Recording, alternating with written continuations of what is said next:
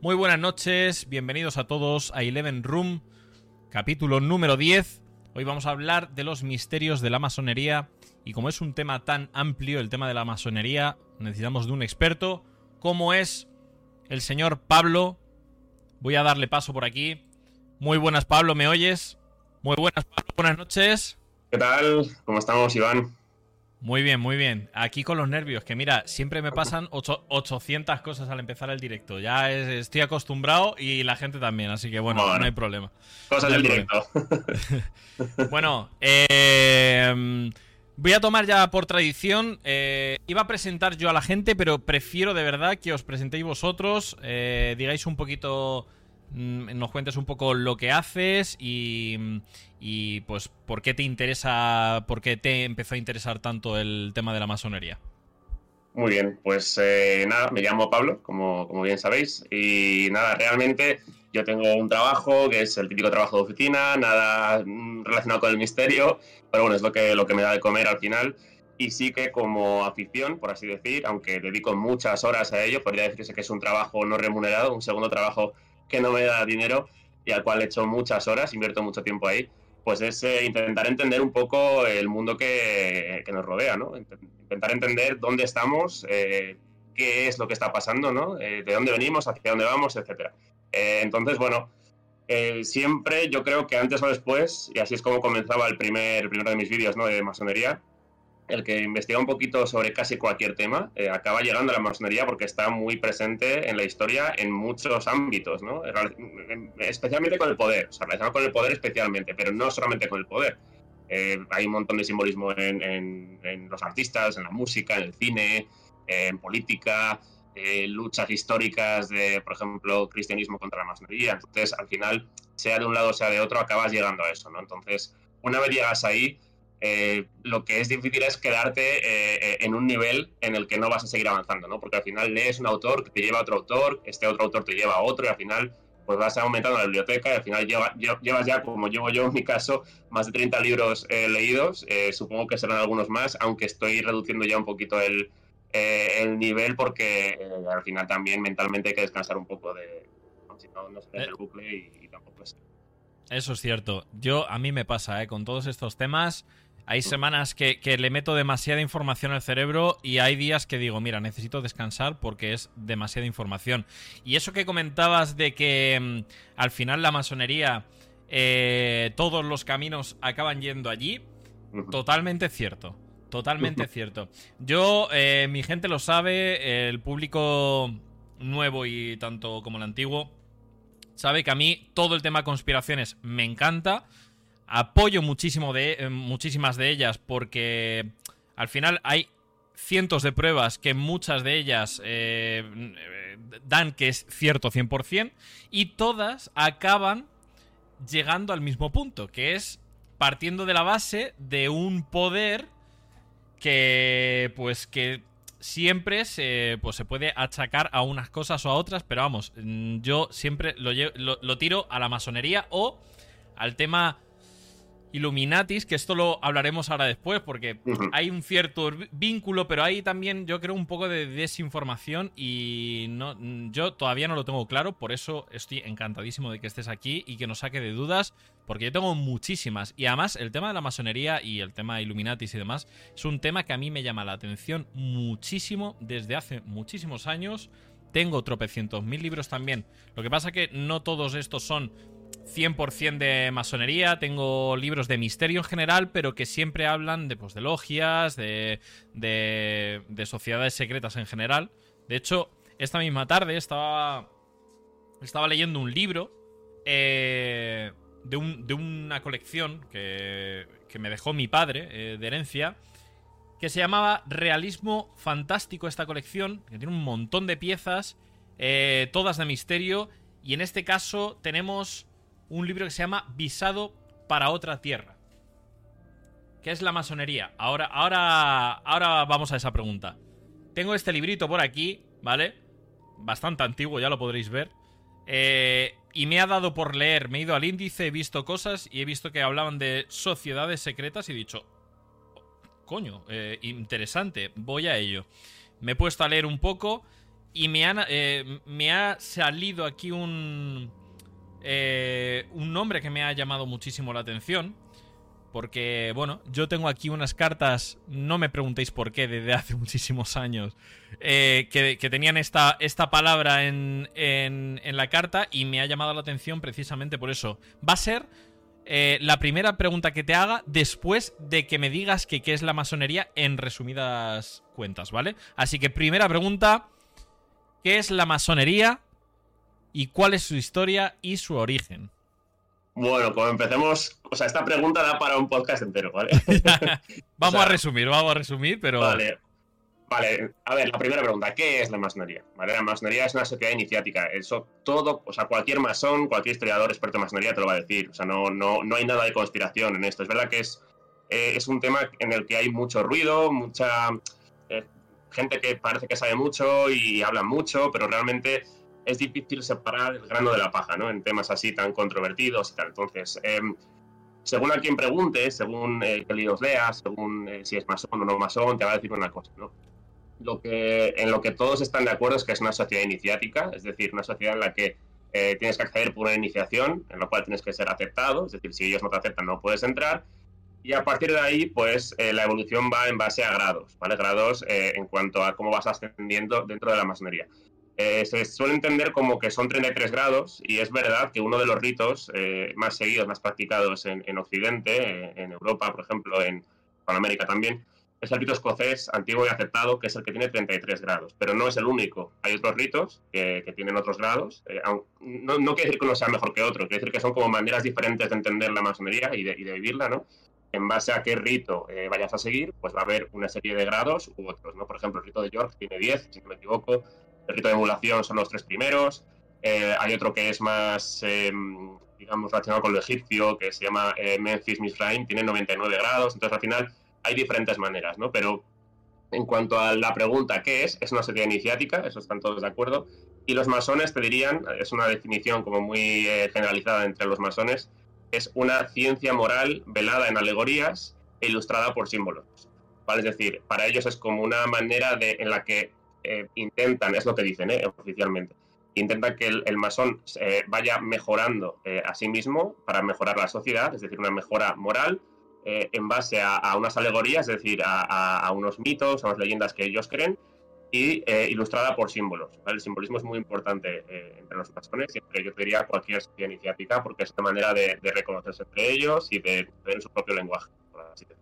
Sí, porque además, eh, bueno, el tema, yo tengo algo de conocimiento en cuanto a simbología y demás, siempre está muy conectada también con la espiritualidad o esos, eh, eh, esos pensamientos que tienen ellos. Y, oye, no está, no está lejos de ser algo totalmente cuerdo porque al final es pura matemática, ¿no? Creo que toda la simbología está mm, toda la simbología masónica está muy vinculada a la, a la matemática, a, y, al final luego, y he estado leyendo eh, también de esto, al final luego toda la matemática, todo, todo como lo vemos en esta vida y en, y en otras dimensiones, por así decirlo, todo está creado con matemática, gente. O sea, absolutamente todo, ¿vale? Es la, raíz de las raíces. Y creo que por eso también se basan en ello. Y corrígeme si me equivoco, pero eh, la masonería está muy vinculada también con la espiritualidad, con con creencias espirituales? Sí, eh, es una muy buena pregunta porque aquí la propia evolución histórica de la masonería eh, va dando diferentes masonerías dentro de la masonería, ¿no? Eh, la masonería que tenemos a día de hoy, que es la que llaman especulativa, es decir, la filosófica, no la, no la operativa, que era el origen real, que era la medieval, la de los constructores de, catedrales, iglesias y demás, ya no son constructores de catedrales físicas, ahora quieren construir la sociedad, ¿no? Por eso ha cambiado de operativa a especulativa pues la, oficial, es decir, la primera eh, masonería especulativa, que fue la de Londres, la Gran Logia de Londres, eh, tiene unos requisitos, tiene lo que llaman landmarks, es decir, unos principios para poder entrar, y uno de ellos es que seas creyente. Eh, no tiene por qué ser en Dios, en el Dios católico, el Dios cristiano, puede ser en cualquier tipo de deidad, siempre y cuando consideres que hay algo espiritual que tienes que creer, ¿no? los que no están permitidos ahí, aparte de las mujeres, por ejemplo, que en la masonería regular, que es la inglesa, no permiten el acceso a mujeres, tampoco permiten acceso a ateos. ¿vale? Tienes que creer en algo. O sea, puede ser, eh, pues eso, cualquier tipo de, dios, puede ser incluso dioses paganos. Hay un, eh, paganismo eh, muy latente en la masonería, si quieres luego hablamos sobre esto. pero con que seas creyente en algún tipo de deidad superior es suficiente para que puedas entrar en la masonería regular. Luego está la francesa, que es la, irregular, es decir, la, que llaman los franceses adogmática, no es dogmática porque no tienes que creer en dioses, no tienes que seguir ciertos landmarks que sí que tienes que seguir en la inglesa. Para, los ingleses, la francesa la llaman irregular y no la reconocen como masonería real. Pero los franceses sí que consideran que ellos también son masones, ¿no? De pleno derecho. Entonces aquí tenemos una, primera división, porque es muy común que, se piense que la masonería es, eh, pues es un poder mundial unido, que van todos a una, y no es así. Hay muchas divisiones internas también entre ellos. Una de ellas es esta, ¿no? que los ingleses tienen este origen que ellos llaman regular, que es el más, digamos, eh, el más, no te voy a decir parecido, pero sí el que intenta más respetar el origen eh, de los constructores de, catedrales, que eran solamente hombres y eran creyentes y demás. Y luego tenemos la francesa, que es la más politizada, además. Otro tema, por ejemplo, que, que los divide es que la inglesa eh, está prohibido el, hablar de, religión, de política y demás en las logias, mientras que en la francesa, por lo que, he leído, es al revés. O sea, la francesa está muy politizada, muy politizada y además casi siempre tirando hacia un lado de, ideológico político que es más de izquierda. Curioso que mm, algo tan grande, ¿no? Como es la masonería, esté ciertamente dividida ¿eh? por, por, países o por tipo de creencias o lo que sea, pero e, e, es, curioso que no estén unidas del todo y que queden ahí como alguna brecha. Pero bueno, yo creo que pasa, pasa en absolutamente todo en esta vida, ¿no? Eh, pero, pero me parece curioso que sea eh, una sociedad se puede llamar así, ¿no? Sociedad secreta o sí, ¿no? Ellos llaman, ellos lo dicen discreta, que esa es otra cosa que me hace mucha gracia, que también, o sea, eh, ellos dicen que son libres, que hay que ser libre de buenas costumbres y que no hay dogmas y tal, pero todos dicen lo mismo. O sea, parece que les han cortado por el mismo patrón y todos dicen eh, somos eh, libres y de buenas costumbres, somos discretos, no secretos. Parece que es un guion que todos aprenden por mucho que digan que son libres. Pero ellos dicen que son discretos, no secretos. Bueno, eh, hay mucho secretismo dentro de la masonería, porque si no lo hubiese, eh, todo el mundo, o la gran mayoría del mundo, sabría o tendría em, eh, conocimiento de lo que es la masonería. Hoy me ha, me ha resultado curioso eh, pero no solo hoy, me ha pasado más veces a lo largo de mi vida que he hablado con alguien, le he dicho lo que era la masonería y, no sabían lo que era la masonería directamente. O sea, es curioso porque es algo muy, muy grande y algo muy histórico que lleva muchísimo tiempo entre nosotros y que mm, cada vez el poder es mayor y el control es mayor y deberíamos todo el mundo mínimo saber eh, de qué se trata. Así que yo creo que es el tema perfecto para hablar. Yo creo, de hecho, era un tema esencial que tenía que tocar aquí en el podcast, porque si no, la gran mayoría de, cosas de las que hablo no tendrían sentido, o es como ver una segunda parte de una película sin haber visto la primera, y yo creo que, es, eh, es esencial que estemos trayendo toda esta información hoy. Entonces, ya sabiendo más o menos un poco la gente lo que es la masonería, a, modo básico, ¿vale? Porque, porque si nos ponemos a hablar realmente de lo que es la masonería, podríamos estar aquí varios días, ya os digo yo, porque hay muchísima información.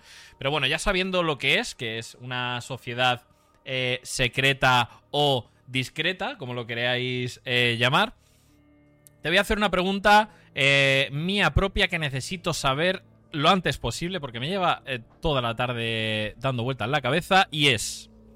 La tengo por aquí. ¿Tiene algo que ver la masonería con la logia de Rosacruz? Muy buena pregunta porque eso nos lleva a la segunda parte de tu primera pregunta, que eran los orígenes de la masonería, de dónde vienen. El, rosacrucismo fue un movimiento que surgió un siglo antes de la masonería actual. O sea, la masonería que tenemos hoy, la que decía la especulativa, eh, surgió oficialmente o digamos eh, se institucionalizó, por así decir, oficialmente en 1717, ¿vale? O sea, a principios del siglo XVIII. Luego en el 23, 1723, salieron las constituciones, eh, que es el texto fundacional. Entonces hay gente que, asume que es el 17-17, el, año de, la masonería, de, instauración, y otros dicen que hasta que no se escribió y se expuso ya el texto fundacional, que son las constituciones de Anderson, que fue cinco años después, pues esa es la fecha, ¿no?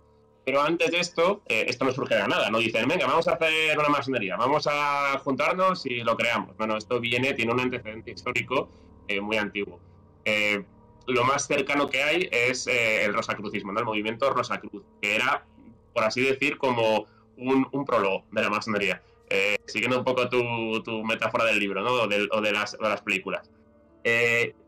digamos que los Rosacruces, de hecho, mira, tengo aquí un libro Voy a ir enseñando libros si. si sí, sí, por favor, por favor. Para que la gente lo tenga aquí. Mira, este se llama. Ver si puedo bien. Ahí está perfecto. El Iluminismo Rosacruz de Frances Yates. ¿vale? Frances Yates fue una historiadora experta en temas de sociedades secretas, ocultismo y todo esto, inglesa. ¿vale? Este libro está muy bien porque explica el origen del movimiento Rosacruz y cómo luego influye en la masonería. ¿no? Eh, este libro, como digo, no es tanto de masonería como sí de todo el rosacrucismo que es previo. Pues eh, todo surge con, eh, digamos, el rosacrucismo surge con un autor que, ellos consideran que es el, digamos, el que funda el movimiento Rosacruz, que se llama Cristian, bueno, eh, no fue, perdona, eh, Andreae, ¿vale? Valentín Andreae, que fue el que escribió unos manuscritos, ¿vale? Que hablan de un tal Christian Rosenkreuz, que es lo que da el nombre al movimiento, que supuestamente fue un viajero alemán, que fue, alemán. Pues, Sí, por Oriente Medio y allí pues se bebió mucho del misticismo ancestral, antiguo y todo esto. Y cuando volvió a, después de su periplo a Europa, Alemania, trajo ese conocimiento y fundaría una hermandad, que era la Hermandad Rosa Cruz y demás. ¿no? El tema es que eh, no se sabe si esta persona existió. De hecho, el propio Andreae, según he leído, reconoció que no, que no existía. Mucha gente cree que existió de verdad. Eh, no hay indicios eh, de que esto fuera así. Y de hecho, Frances Yates, la escritora, pues asume que no es verdad, ¿no? que fue una, una leyenda. Un, de hecho, el propio escritor, Andrea, lo llama como ludibrium, que es una palabra que no tiene traducción literal, pero que sí se asocia a entretenimiento, a, lúdico, ¿no? a broma, a juego. Entonces, es como que em, en base a ese ludibrium eh, escribió unos preceptos, digamos, eh, una especie de, de, de, cambio de sistema, que es lo que querían hacer, ¿no? los Rosacruces, que luego sí llevó aunque esto mm, supuestamente no existió, sí llevó a que, a que luego se, fundaran sociedades reales que, sí bebieron de esto, como por ejemplo la Royal Society de Londres, eh, con mucha, pues, muchos de ellos eran masones, los fundadores, algunos de ellos eran masones, y muchos habían eh, bebido mucho el rosacrucismo. Y luego de ahí, pues ya pasamos a la masonería y demás. O sea, que todo viene concatenado. Vamos a decir que la eh, Rosacruz es, fue como el inicio, ¿no? Básicamente, pero, segunda pregunta, se, desvinculó en algún punto, porque creo, y corrígeme si me equivoco, pero creo que a día de hoy el rosacrucismo está independiente y está funcionando, ¿no? Sí, o sea, son, no dejan de ser dos movimientos diferentes. Lo que pasa es que la masonería bebió mucho del rosacrucismo, porque al final es como una especie de, continuación, incorporando además la masonería, eh, la masonería operativa, que es la, la, que teníamos antes. La de, por eso tienen tanto simbolismo relacionado con la construcción, porque los masones medievales eran los constructores, existieron, es decir, hacían eh, realmente, eh, pues levantaban catedrales, iglesias y demás. Era un gremio muy, muy respetado, los masones operativos, porque eran eh, los poquitos y no los únicos que tenían libertad de movimiento por, por toda Europa. ¿no? Recordemos que, en la Edad Media era un sistema feudal en el que pues, te tocaba un gremio, te tocaba una zona y estabas ahí. ¿no? Sin embargo, como estos construían catedrales por toda Europa, tenían esa libertad de, salir de su, de su hogar y de moverse por toda Europa y de reconocerse entre ellos y por esa razón eh, empiezan a crear señas de reconocimiento, contraseñas, símbolos para asegurarse de que no entraban gente que no fuera de su gremio en, entre ellos, ¿no? en el gremio de los constructores. Pues a esto le sumas el rosacrucismo y, y también temas del misticismo eh, primitivo y tal, y tienes al final la masonería. Increíble. Pues se me están poniendo los... se me están poniendo se me están poniendo los pelos de punta porque me estás diciendo esto. Yo pensaba, te lo juro, que me ibas a decir, nada, no tiene nada que ver. Y ya, pues, bueno, pues ya se me hubiese eh, quitado un, pequeño mito que tenía, ¿no? Pero eh, eh, me estás diciendo todo esto y ahora mismo tengo los pelos de punta. Y te voy a explicar por qué, ¿vale? Y quiero que lo entendáis y quiero que entendáis por qué he hecho esta pregunta, ¿vale? yo no creo en las casualidades, gente. Yo creo que la gran mayoría de veces, siempre que me pasa algo que me deja descolocado, es por algo. Es, eh, tiene, es porque tiene que suceder y fin, ¿vale? Yo esta tarde, yo jamás, O sea, yo leo muy poco, ¿vale? Solo leo cosas que me interesan mucho de vez en cuando, pero no suelo leer. De hecho, llevo meses sin tocar un libro, ¿vale? Y llevaba, eh, pues, unos meses que me había preparado esta colección, que la que os he comentado antes, y la tenía puesta en la mesilla, ¿vale? De noche. Y ahí ha estado meses sin tocarla. Pero hoy se me ha encendido una chispa y he dicho, tengo que leer este libro. Me he puesto a leerlo y en un punto, mm, no sé si lo puedo enfocar. Eh, bueno, bueno, por aquí por, habla, sale Rosacruz, de repente, ¿vale? Y yo me he quedado helado porque digo, Rosacruz me suena muchísimo. Eh, sé que es eh, una sociedad secreta, creo. Esta, no sé si se denomina así o no. Pero... Y no me preguntéis por qué, ¿vale? No os, voy, a decir por qué. Pero yo sé que tenía unos documentos en mi casa, muy antiguos, que eh, venía de eh, Rosacruz, ¿vale? De hecho, aquí pone algo... Eh, bueno, se, llama Escuela Internacional de la Rosacruz de Oro, Lectorium Ros, Rosicrucinaum. Bueno, a mí es latín, creo, se me da un poco mal. Y son tres, cuatro librillos cuatro librillos, ¿vale? Que están pues un poquito en mal estado, porque los tengo aquí hace pues muchísimos años, ¿vale? Aquí los tengo, están pinturrajeados y demás, pero son reales. Esto viene oficialmente de la Rosacruz, ¿vale? Porque allí, eh, Rosacruz hay aquí en, en España, hay varios, de hecho tengo aquí una carta que sale en los sitios de España donde están las direcciones, donde estaban antiguamente estas eh, sedes, no sé cómo llamarlas, sedes o no. Entonces, estos, estos librillos tú lo lees y te quedas frío, ¿eh? Porque eh, empieza a hablar de unos temas de lo que es la vida, básicamente, y de lo que trata, y, de, y, creo que estaba muy vinculado a la masonería, porque me he puesto a mirar, he, leído Rosa Cruz en internet y ponía que estaba vinculado con la masonería, y digo, ya, bueno, ya eh, me explota la cabeza. Entonces, que sepáis que tengo una persona mm, cercana, dejémoslo ahí, que en su día pasó por esto, ¿vale? Entonces me he quedado ya loco. Ya es que necesitaba soltarlo porque eh, eh, no me parece una casualidad, ¿sabes? No, no, claro, no. Y, es, y la verdad es que, bueno, te agradezco que digas esto porque mucha gente se cree que hablamos de cosas que son muy lejanas y que esto no pasa y tal, pero hasta que conoces gente que está ahí y dices, oye, que, que, tengo una persona cercana que está o ha estado y, y, está metida en esto. Entonces, tan lejano no es, ¿no? Entonces, eh, bueno, para que, para que veamos también, mira, te he pasado, eh, no sé si lo ves, un enlace por el chat. Vale.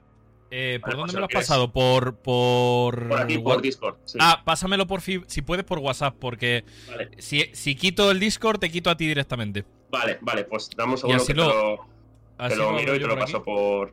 Vale. A ver. Qué, qué curioso. Iván Nieto de Masón. ¿Os imagináis? ¿Os imagináis? Eh, nunca se sabe. No lo sabréis, no os lo voy a decir. No os lo voy a decir, pero os quedaríais loquísimos. Venga, lo voy a abrir por aquí el enlace. Mira, estos son, bueno, es una web oficial, ¿vale? El Supremo Consejo Masónico de España. El, eh, son los 33 grados del rito escocés antiguo y aceptado, ¿vale? Si bajas un poquito, bueno, es un poco largo, pero vas a, eh, si bajas vas a ver que hay un listado con los 33 grados a ver, eh, grado 1, grado 2, grado 3. Bajamos, porque los tres primeros son los. Son... Ah, no, no hay más. Igual te pasa un enlace que no es. Un segundo.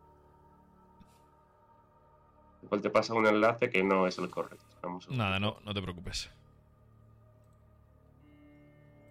Aunque aquí ponen los 33 grados, ¿eh? Pero no sé por qué no, Me, no me salen. A ver. Vale, a ver. se, se corta en el cuarto. Sí, Vale, a mí también. Dame un segundito. Vale. Es increíble, ¿eh? Mm, de verdad, o sea, esto eh, voy a estar toda la noche ya súper hypeado y buscando más información todavía. O sea, yo me quedo loco. Me, quedo loquísimo. Ahora, de hecho, voy a leer. No os vais a imaginar lo que voy a leer yo a partir de ahora. ¿Quiénes entran eh, ahí altos rangos en la vida o podríais eh, pertenecer vosotros? Por ejemplo, eso, dejarlo como preguntas, Mel, porfi. Todas las preguntas que tengáis, eh, después cuando os dé paso a las preguntas, las leemos todas, ¿vale? Porque quiero que vosotros también preguntéis que al final, pues, oye, hay preguntas que a mí seguramente se me escapen.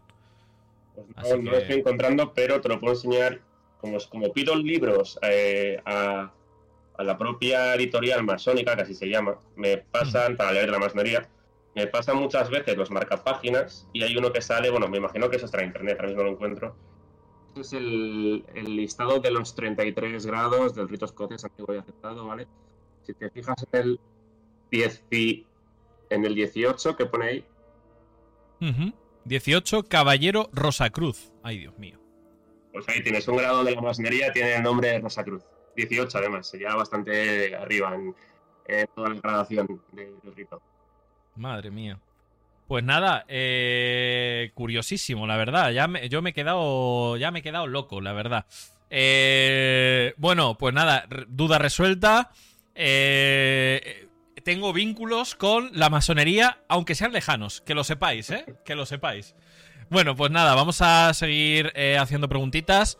Eh, me gustaría saber un poco cómo funciona la jerarquía, ya que hemos hablado así un poco del tema, eh, pues eh, los 33 niveles y demás. Que por cierto, 33 no creo que sea casualidad, porque es un número maestro y tendrá algo que ver segurísimo, porque al final los números maestros dentro de la masonería y todo esto son, son tal. Que eso no lo tenía puesto en preguntas, pero seguramente tenga su respuesta. Venga, ¿cómo funciona la jerarquía y la estructura de una logia masónica? Vale, pues aquí tenemos que tener claro que, eh, como decía al principio, ¿no? al haber diferentes ritos, hay diferentes, digamos, eh, estructuras, por así decir. Eh, la Gran Logia de España, por ejemplo, pues esto es dentro de la regular que decía, ¿no? la que tiene su origen en, la inglesa, el, digamos, el gran maestro de la Gran Logia de España tiene jurisdicción hasta el grado 3, ¿vale? bueno, voy un paso más atrás para entender un poco esto todas las eh, obediencias, todos los ritos comparten los tres primeros grados, ¿vale? Esos son comunes a todo, a toda la masonería. Cualquier masonería tiene los grados 1, 2 y 3. El primero es eh, aprendiz, el segundo es compañero y el tercero es maestro. O sea, el grado 3 ya eres maestro. Hay gente que cree que tienes que llegar a la de 3 para ser maestro. No, no, no. El 3 ya eres maestro y luego ya de ahí en adelante, pues hay diferentes vías de seguir, según ellos, subiendo y perfeccionándote, ¿no? Por eso todo, digamos, eh, mm, ¿cómo puedo decir esto? Eh, al final esos tres grados son comunes a todos y luego a partir de ahí, según ya si entras en un, en un rito o en otro, hay diferentes jurisdicciones. Por eso la Gran de España tiene jurisdicción hasta el grado 3. ¿vale? Luego de ahí en adelante, por ejemplo, si sigues el rito escocés antiguo y aceptado, ya entras en otra jurisdicción que es el Supremo Consejo eh, del, del, grado 33, ¿vale? Que eso ya es otro, otro sistema diferente. Por eso al final entre ellos tampoco se pueden pisar y me consta por lo que he leído que ha habido veces que ha habido disputas porque han entrado en jurisdicciones que no eran las de ellos. Entonces es un poco confuso, es un tema un poquito más burocrático, si se puede llamar así, o más de em, tener claro cómo es la jerarquía, pero no es tan sencillo como hay un jefe supremo que es el que tiene control de todo, no, no es así. Sí que es verdad que si lees a gente como Albert Pike, que fue un masón muy, muy ilustre, ¿no? entre ellos es de los más respetados y de los más eh, referenciados siempre, él te habla de, los príncipes de la masonería, ¿no? Y ahí entramos ya en, esa teoría que llaman de la masonería invisible, es decir, que hay como una masonería más pública que la gente puede más o menos conocer y luego otra masonería reservada para lo que él llama, llama los grandes adeptos, los príncipes de la masonería, al cual me imagino que no pueden entrar todo el mundo ahí. Entonces ahí sí que hablaríamos ya de jefazos, por así decir, pero más a nivel, yo te diría, eh, dentro de la parte filosófica o espiritual, o están llegando ya a un nivel más eh, de las bases eh, de las creencias de los masones, por así decirlo. No es un tema tanto de control en cuanto a control del poder, sino tanto, sino más en, tema de, filosófico o espiritual, más entrando en la parte luciferina, si queremos, o, de cambio, eh, de cambio de, entender cómo funciona el mundo, ¿no? De, venir de, por ejemplo, de una doctrina más cristiana a querer hacer un, un, cambio radical como querían los Rosacruces, como quieren los Illuminati, esto todo lo, comparten. Toda esta gente comparte esa necesidad de un cambio a nivel macro, En todo el mundo. Vale, y ahora que has dicho ya Illuminati, vamos a aprovechar, porque habrá gente diciendo, oye, pero es que esto de los masones no es los Illuminati. Pues resuélvenos la duda. Eh, ¿Qué es? ¿Otra, ¿Otra rama como sería eh, Rosa Cruz o qué es? Pues mira, esto lo explica muy bien. Tengo, voy a recomendarte aquí un par de libros del mismo autor, además que es masón. Hay uno que es Masones Caballeros Illuminati, de Eduardo Calley, ¿vale? El gran complot. No sé si. Sí, se ve perfecta. Y otro mismo autor que es, también habla de los Illuminati aquí, El mito de la revolución masónica. Entonces, aquí te explica cómo eh, cuando empieza ya, sobre todo siglos XVIII, XIX, más el XVIII en este caso, el auge de la masonería, eh, cada vez pues se empiezan ya con los grados superiores y todo esto, empiezan como a construir la estructura que tenemos hoy. Hay diferentes corrientes que intentan aprovechar la masonería porque ven el, el potencial que tiene de difusión de ideas, ¿no? Entre la nobleza, entre la gente que tenía poder la masonería del poder siempre ha estado, siempre han estado unidos, ¿no? O sea, no es casualidad que los masones siempre hayan sido pues gente de la realeza, gente de la nobleza y demás. Entonces veían que era una manera, la masonería, de, expandir eh, una idea, una serie de ideas que ellos consideraban. Entonces, uno de estos eran los Illuminati. O sea, los Illuminati nacieron como una sociedad aparte, fuera de la masonería. Eh, de hecho, se crearon en 1736, si no me equivoco. Fue Adam Weishaupt, que era un alemán, eh, quien creó otra vez alemán, como los Rosacruces. Eh, Alemania es el origen de muchas de estas cosas, ¿no? Eh, creó este, esta orden en base a... Él era, un, era estudiante de los jesuitas, ¿vale? Pero acaba como renegando de, los jesuitas y quiere hacer un cambio brutal, un cambio radical en el mundo, un poco como los Rosacruces, pero incluso más allá, ¿no? y, es, y aprovecha una convención que se celebra de, sobre masonería para meter su idea. Y, ese es el origen de por qué en la masonería empieza una corriente cada vez más creciente con ideas Illuminati, pero no todos los masones estaban de acuerdo con ello. De hecho, el propio Calle, el escritor de este libro, explica que hay muchos masones y por lo que veo, él tampoco está de acuerdo con los Illuminati, ¿no? porque no habla bien, muy bien de ellos. Eh, decían, oye, pero ¿por qué están metiendo un, mensaje que no es nuestro? O sea, ¿por qué son tan radicales? Por ejemplo, habla de Joseph de Maistre, ¿no? que, era, que era masón, y, decía que era, eh, no me acuerdo lo que, cómo decía exactamente, pero que, iba a acabar con la masonería. O sea, que los Illuminati, si les dejaban, iba a ser el fin de la masonería, iba como a convertirse en otra orden que no era la que ellos querían. Entonces, los Illuminati, eh, por resumir, nacieron como orden diferente, pero se infiltraron entre, entre, los masones y a partir de ahí ya difundieron su, su, doctrina. Y a día de hoy hay mucha masonería que sigue defendiendo esto de los Illuminati, que consideran que esa doctrina es correcta, ¿no? O sea que a día de hoy eh, los Illuminati estarían en activo igual que la masonería. Sí, sí, de, hecho hay una parte de masones que, defienden eh, a los Illuminati dentro de la masonería. O sea que la doctrina iluminista dentro de la masonería sigue muy viva. No es toda, como decíamos, hay diferencias entre masonerías, pero hay una parte de la masonería que es muy iluminista porque defiende esa doctrina de, Adam Weishaupt y de los primeros iluminados de Baviera, que fue en Baviera donde empezaron.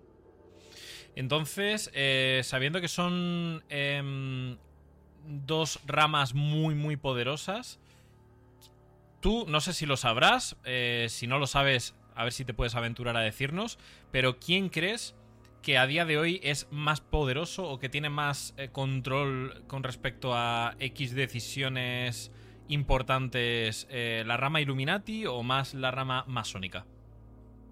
Aquí, a ver, es que por mucho que lo veamos como algo diferente, a día de hoy está muy, está muy vinculado. O sea, que lo que diga el uno es lo que diga el otro, básicamente, ¿no? Aunque estén separados, la ideología final, o sea, lo que ellos intentan o quieren conseguir es lo mismo. Entonces, es como ir corriendo a una misma meta, ¿no? Lo que pasa es que los Illuminati son mucho más radicales y creo que van mucho más rápido, incluso en la propia, lo que decía Eduardo Calley, eh, la propia eh, inmersión o, cómo empezó, la, cómo se empezó a infiltrar los Illuminati entre los masones fue súper rápido. O sea, me sorprendía la capacidad de, aprovechar la masonería para infiltrarse. Fue mucho más rápido que cualquier otro movimiento que también intentara eh, aprovechar la masonería para lo mismo, como fue, por ejemplo, la, la orden de estricta observancia, que querían otra cosa diferente, pero les costó mucho más aprovechar la masonería para esto que a los Illuminati, que en poquitos años, muy poquitos años, ya eh, se notaba su influencia en la masonería. Entonces, si es lo que pasó en el siglo XVIII, eh, vemos esa progresión a día de hoy, pues es muy posible que gran parte de la masonería esté infiltrada ya, esté infestada, por así decir, de, de Illuminati o de iluminismo.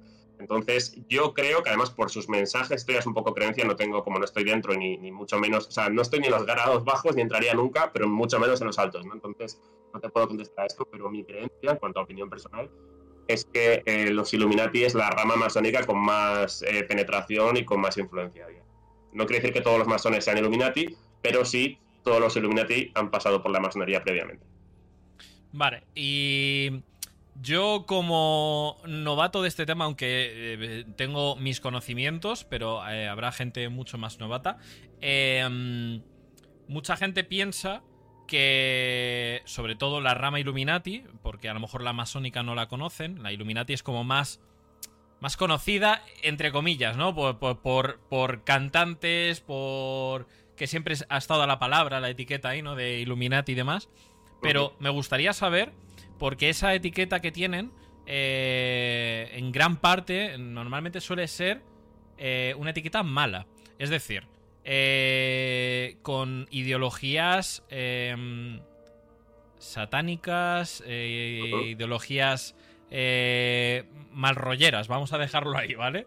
Con cosas muy, muy turbias. ¿Crees que es más la rama Illuminati o da lo mismo y la masonería también tiene acaba teniendo lo mismo? Yo, eso 100% es más la Illuminati. Me consta que hay masones que, son súper buena gente, que no tienen ni idea de nada de esto y que realmente creen, y yo creo que es la mayoría, por lo que dicen otros ex masones que llegaron a grados muy altos.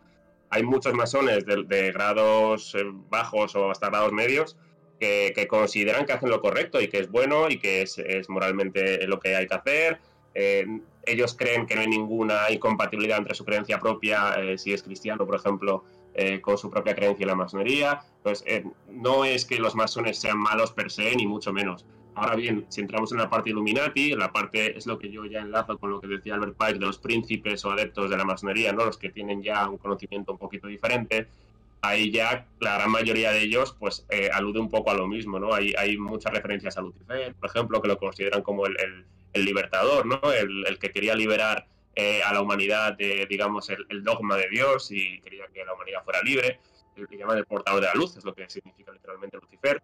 Illuminati es iluminado, con lo cual vemos una relación entre iluminación o luz, es portador de la luz, que es Lucifer, por eso hay tanta referencia a esto, ¿no? Eh, tengo aquí un libro, mira, lo voy a enseñar aquí. Interesantísimo, ¿eh, gente? Madre mía. Masones de, España, ¿vale? Son dos masones eh, que han escrito un libro que se llama La iniciación masónica en el rito escocés antiguo y aceptado, ¿vale? Y son dos masones del grado 33. Pues estos al final, en la parte final del libro, por cierto, es bastante aburrido, o sea, es muy masónico, muy. es un poco difícil de leer si no eres, si no eres masón. Eh, pero al final ellos, como de cada libro, ¿no? Siempre puedes sacar algo que te puede, a mí me puede servir para, para, para mi investigación al final el libro te dice, en resumen, buena parte de lo que, de lo que hablan del libro y tal, y dicen, nosotros, los hijos del ángel caído transgresor, o sea, están diciendo que son luciferinos, que son hijos de Lucifer.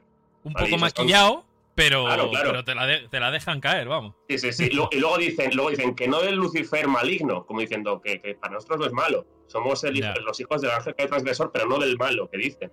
Porque para ellos no es malo, ¿sabes? es, que, a ver, Depende eh, cómo lo veas, ¿no? Porque, claro, para ellos, si tienen que hacer X cosas que a, simple vista a una persona normal y corriente le pueden parecer muy malignos, para ellos al final son cosas que tienen que hacer o son cosas mm, normales y no lo ven malo. Entonces, lo ven incluso hasta bueno porque eso va a, va, a tener una consecuencia buena después. Entonces... Claro, ellos creen eso. Ellos creen que, está, que, que tienen además el deber moral de liberar a la humanidad de, de, todo lo que viene siendo la evolución en cuanto a, dogmas, en cuanto a creencias, que estamos muy atados, muy encorsetados en eso. Y ellos se creen con la autoridad moral, se creen tienen ya un, conocimiento a nivel filosófico, espiritual y tal, para liberar a la humanidad de esto y por eso, y lo más radical es lo de los Illuminati, ¿no? Precisamente, porque los Illuminati, eh, según he leído también en otros libros, no tienen, o sea, para ellos el fin justifica los medios. O sea, si tienen que mentir, lo van a hacer, si tienen que hacer cualquier cosa, lo van a hacer con tal de llegar a su objetivo final, que es cambiar el mundo, liberarlo de Dios. O sea, para ellos el, Dios católico no, no, es, no es el camino a seguir, ellos quieren cambiar, eh, esto también tiene mucha relación con la parte de, alquimia y hermetismo de la masonería, que luego veremos si quieres, eh, porque todos aluden a lo mismo, a la necesidad de acabar con un sistema que para ellos es caduco y crear uno nuevo, pero lo crean ellos, no todo el mundo, ¿sabes? Lo crean ellos en, lo que, en base a lo que ellos consideran que es lo correcto. Para mí ese es el error. O sea, si tú quieres crear un nuevo mundo, ok, pero cuenta con toda la gente, a ver qué, quiere la gente, ¿no? No, no, no des por hecho que lo tuyo es lo bueno. Claro. O sea, el fin básicamente eh, de ellos es eh, traer la verdad absoluta para llegar a un. llevar al mundo a unos niveles elevados tanto de espiritualidad como de conciencia, ¿no? Que de hecho en, uno de, estos librillos eh, había una cosa, eh, creo que era en el cuarto, si no me equivoco, eh, que creo que es una de, de las bases de, todo esto, y es el cuerpo físico, el cuerpo etérico, el cuerpo astral y el cuerpo mental, ¿no? Esa, creo, no sé si es así, en la masonería si fuera lo mismo, que eh, conseguir todo este conocimiento y todo ese poder y, toda esa energía para cambiar el mundo y llevar a todo el mundo a un nivel superior, ¿no? O algo así, más o menos. Sí, bueno, eh, lo primero, hay un matiz. El tema de la verdad, los masones, por lo menos, eh, no sé los Illuminati, pero los masones consideran que la verdad no se puede conocer, ¿vale? Que la verdad absoluta, como somos invitados, no la podemos conocer pero lo que ellos hacen es buscar la verdad, aun sabiendo, me parece un poco triste en el fondo, ¿no? Es una búsqueda constante de la verdad para estar lo más cerca posible de ella, sabiendo que nunca la van a, la van a encontrar. Como decía Manuel Guerra, el, historiador experto en masonería, eh, lo, comparaba con un oasis, ¿no? Un espejismo de un oasis y la búsqueda del agua. Pues eh, decía que la verdad para la masonería es la búsqueda del agua, ven el oasis, pero cuando llegan desaparece. Entonces, eh, pero para ellos lo importante es la búsqueda per se del agua, sabiendo que nunca van a llegar al oasis. Para mí es un poco triste de base ya esa, ese, ese principio, ¿no? Eh, eso Se, se, contrapone, por ejemplo, con, con la verdad del, del cristiano, ¿no? que, bueno, el católico en este caso. Eh, en Juan 14:6 dice Jesús, yo soy el camino, la verdad y la vida. Ahí te está diciendo que Jesús es la verdad. Entonces, ya hay una verdad revelada. Eso es uno de los, para mí, de, de las diferencias de la, o de la incompatibilidad, en este caso, de, de masonería y cristianismo es el último vídeo que, que publiqué. Pero bueno, en cuanto, volviendo un poco a tu pregunta, eh, quería matizar esto de la verdad, ¿no? Eh, sí que hay una parte de la masonería muy vinculada a todo esto de las energías, de eh, la espiritualidad, y de hecho, cuanto más vas leyendo sobre el tema y más te vas metiendo en la, parte profunda de la masonería, más te vas acercando a a todo lo que decían los antiguos en cuanto a, sobre todo, un poco eh, eh, em, el paganismo antiguo, ¿no? De, las antiguas culturas de Egipto, de, Grecia y demás, incluso de antes. Eh, de todo el tema de pues, hermetismo, alquimia, cábala, todo esto. Ellos son firmes creyentes en esto. La astrología es muy importante para la masonería. Eh, todo esto dentro de esa masonería original que te decía, la que es más espiritual, la que viene más de los constructores de catedrales, no tanto de la francesa, que como admite ateos, pues obviamente un ateo te va, se va a reír de todo esto, no, cree ni en las energías, ni en nada de esto, porque por eso es ateo. Pero en la masonería regular, la inglesa, sí que hay una, eh, una buena parte de, esta masonería que es más mística, que está más eh, vinculada con todo esto de, los misterios de la antigüedad. Y ahí sí que vemos esta relación pues con lo que dices de la astrología, creen mucho en, en, los principios, eh, pues por ejemplo, en la reencarnación, eh, en la regeneración constante, ¿no? De eh, generar, destruir y volver a generar, que todo es cíclico, todo esto está muy presente. Sí, eso es una de las cosas que a mí me empezó a interesar muchísimo hace un tiempo, que es el tema de la reencarnación y de que todo es cíclico, al final es lo mismo, y es que se repite una y otra vez y otra vez y que somos eh, almas que constantemente están creando eh, un bucle ¿no? de vida y, eh, eso sí que es verdad que tenía algo de conciencia de que había unas partes de que creían esto. No sabía exactamente si eran todos o si había una diferencia, pero bueno, mira, me queda mucho más claro y... Em, porque eh, hay, una gran parte de, de todo las conspiraciones también y todo el misticismo que apoya mucho eso también, el tema de que la vida es un bucle y que venimos aquí a, repetir y repetir eh, X cosas. De hecho, dicen incluso que las almas con las que compartimos nuestra vida eh, son las mismas almas con las que compartimos, hemos compartido otras vidas. Y es muy curioso. Esto daría para otro podcast y de hecho seguramente lo voy a hacer. Eh, porque mm, me parece muy interesante. Yo tenía aquí una, serie de preguntas. Mm, me he saltado todas, ¿eh? He empezado por la primera y ya desde la segunda no, me, no he seguido el ritmo. Pero porque quería ir a, a lo interesante. me ha parecido muy curioso todo esto que estabas diciendo. Y tenía que sacar 100% lo del tema Illuminati, que sé que no es lo mismo. Está muy vinculado, pero creo también que, es algo que hay que aclarar porque seguramente mucha gente pues tenga esa duda. Eh, luego haré una pregunta, alguna pregunta más del tema Illuminati eh, que creo que es interesante. Bueno, siguiente pregunta. ¿cuáles son los símbolos más importantes de la masonería y qué representan cada uno de ellos? Vale, pues aquí eh, hay muchísimos símbolos. no, no, voy a tocar todos porque no, tengo tiempo. Yo tengo, yo tengo unos cuantos, si quieres voy enseñando y nos vas explicando un poco. Porque me he preparado aquí los que yo conozco, por lo menos, que son unos cuantos. Y creo que, bueno, son casi infinitos. Eh, a ver, dame un segundito, a ver si lo encuentro. ¿Soy yo o me he quedado congelado ahí en la foto y no sé? te, has te, has quedado, te has quedado. Ahora, ya está, ya está, ya está. Te has quedado, te has quedado. A ver si es el significado, que tampoco, ya te digo, no lo sé todo, ¿eh? Tampoco, no, ni mucho menos. Nada, nada, no, no, no te preocupes. Esperamos, son, son fáciles, ¿eh? ¿eh? A ver, algunos de ellos. Por lo menos los que yo conozco, creo que lo podremos llegar a saber. Vale. Vale, La escuadra y el compás, ese es el más. Estos dos, estos dos, que es el más típico de la masonería, que sería el compás y la escuadra que la veis por aquí abajo. Voy a hacer un poquito de zoom para que lo veáis. Esto viene directamente de, eh, digamos, extraído de la masonería anterior, que es la de los constructores. Hay mucha, hay una buena parte del simbolismo de la masonería que, hace alusión a los instrumentos eh, de construcción, ¿vale? Por eso, eh, y de hecho, ellos han mantenido eso un poco para mantener la esencia original de esos masones. Pero como todo, o sea, cambian el... hay algo muy típico en, la masonería que es mantener un significante y cambiar el significado y dar un significado nuevo, ¿no? pues lo que sería el significado más eh, de construcción ya no es así. Ahora, tiene un significado moral o filosófico. Entonces, eh, la escuadra hace alusión a, digamos, eh, tus obras, ¿vale? Tiene que ser la rectitud de tus obras, todo esto para mejorar. hay, como todo, en la masonería tiene dos significados. Uno exotérico, el que se, que se sabe, cara hacia afuera, y otro esotérico, que es más profundo, que es más el, el más verdadero, ¿no? Para los masones pues según el, eh, lo que te he dicho, ¿no? el exotérico es la rectitud de las obras, todo esto, eh, que es muy común a muchos símbolos eh, de la masonería, pues como mejorar para ser mejor persona y demás. El esotérico es que la escuadra hace alusión a los grados más bajos, es decir, no te puedes mover, la escuadra es un instrumento fijo, es, así, no, o sea, puedes moverlo, puedes pero nunca vas a ampliar y reducir la gradación del ángulo, ¿no? Eh, mientras que el compás sí, el compás tiene esa, esa, habilidad de abrir y cerrar los brazos del compás. Entonces la diferencia es que, eh, si te fijas además, el compás está por encima de, la escuadra.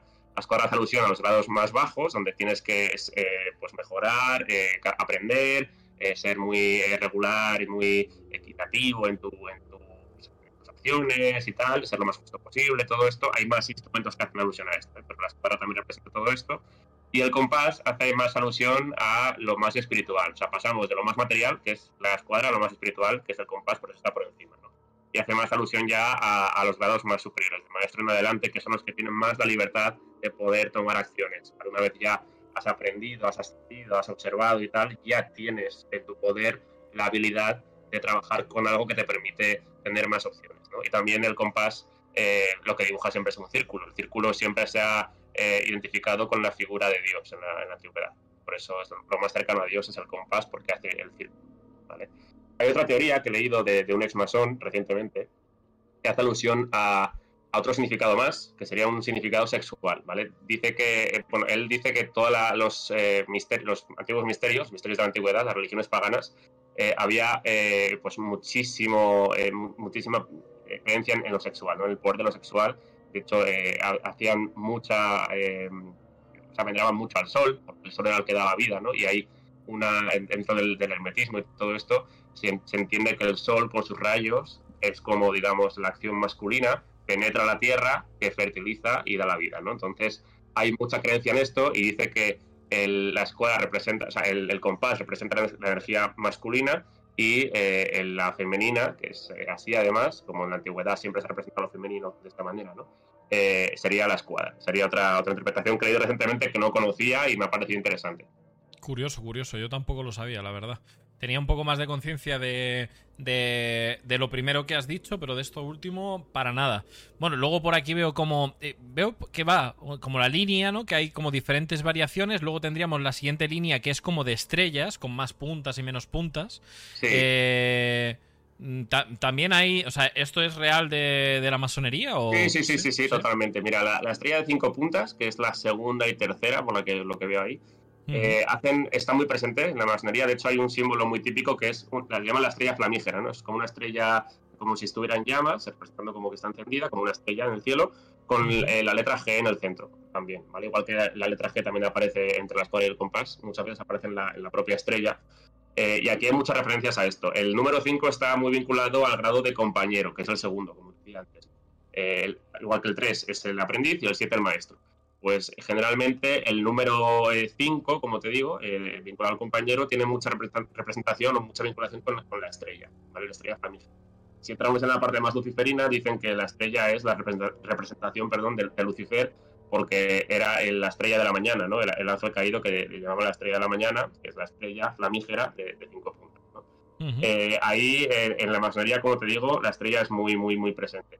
Luego la estrella de seis puntas, eh, entraríamos ya en la relación de la masonería primero con los antiguos misterios, por ejemplo, la Edad Media se usaba mucho este símbolo relacionado con la magia y tal, y luego también con el judaísmo. ¿no? Precisamente esta semana que entra voy a publicar mi próximo vídeo de la serie de, vídeos de masonería que estoy, estoy publicando, que se va a llamar Masonería y Judaísmo, y, es brutal la relación que hay entre masonería y judaísmo, dicho por masones y dicho por judíos.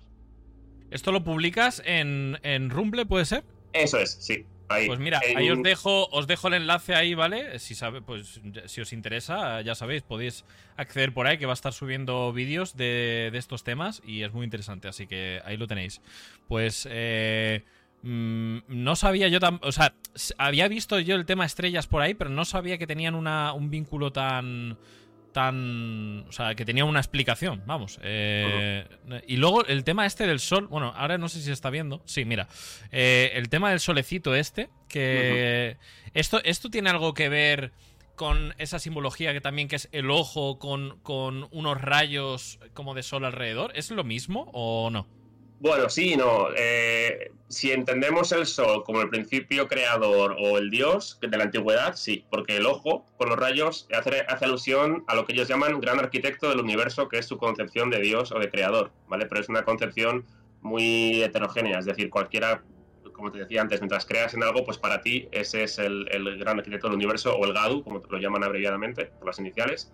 Pues eh, eh, para ellos ese ojo iluminado representa al gran arquitecto del universo. El Sol, si tú eres los creyentes de, estos antiguos misterios donde el Sol era, era, Dios, entonces ahí sí que se identifica.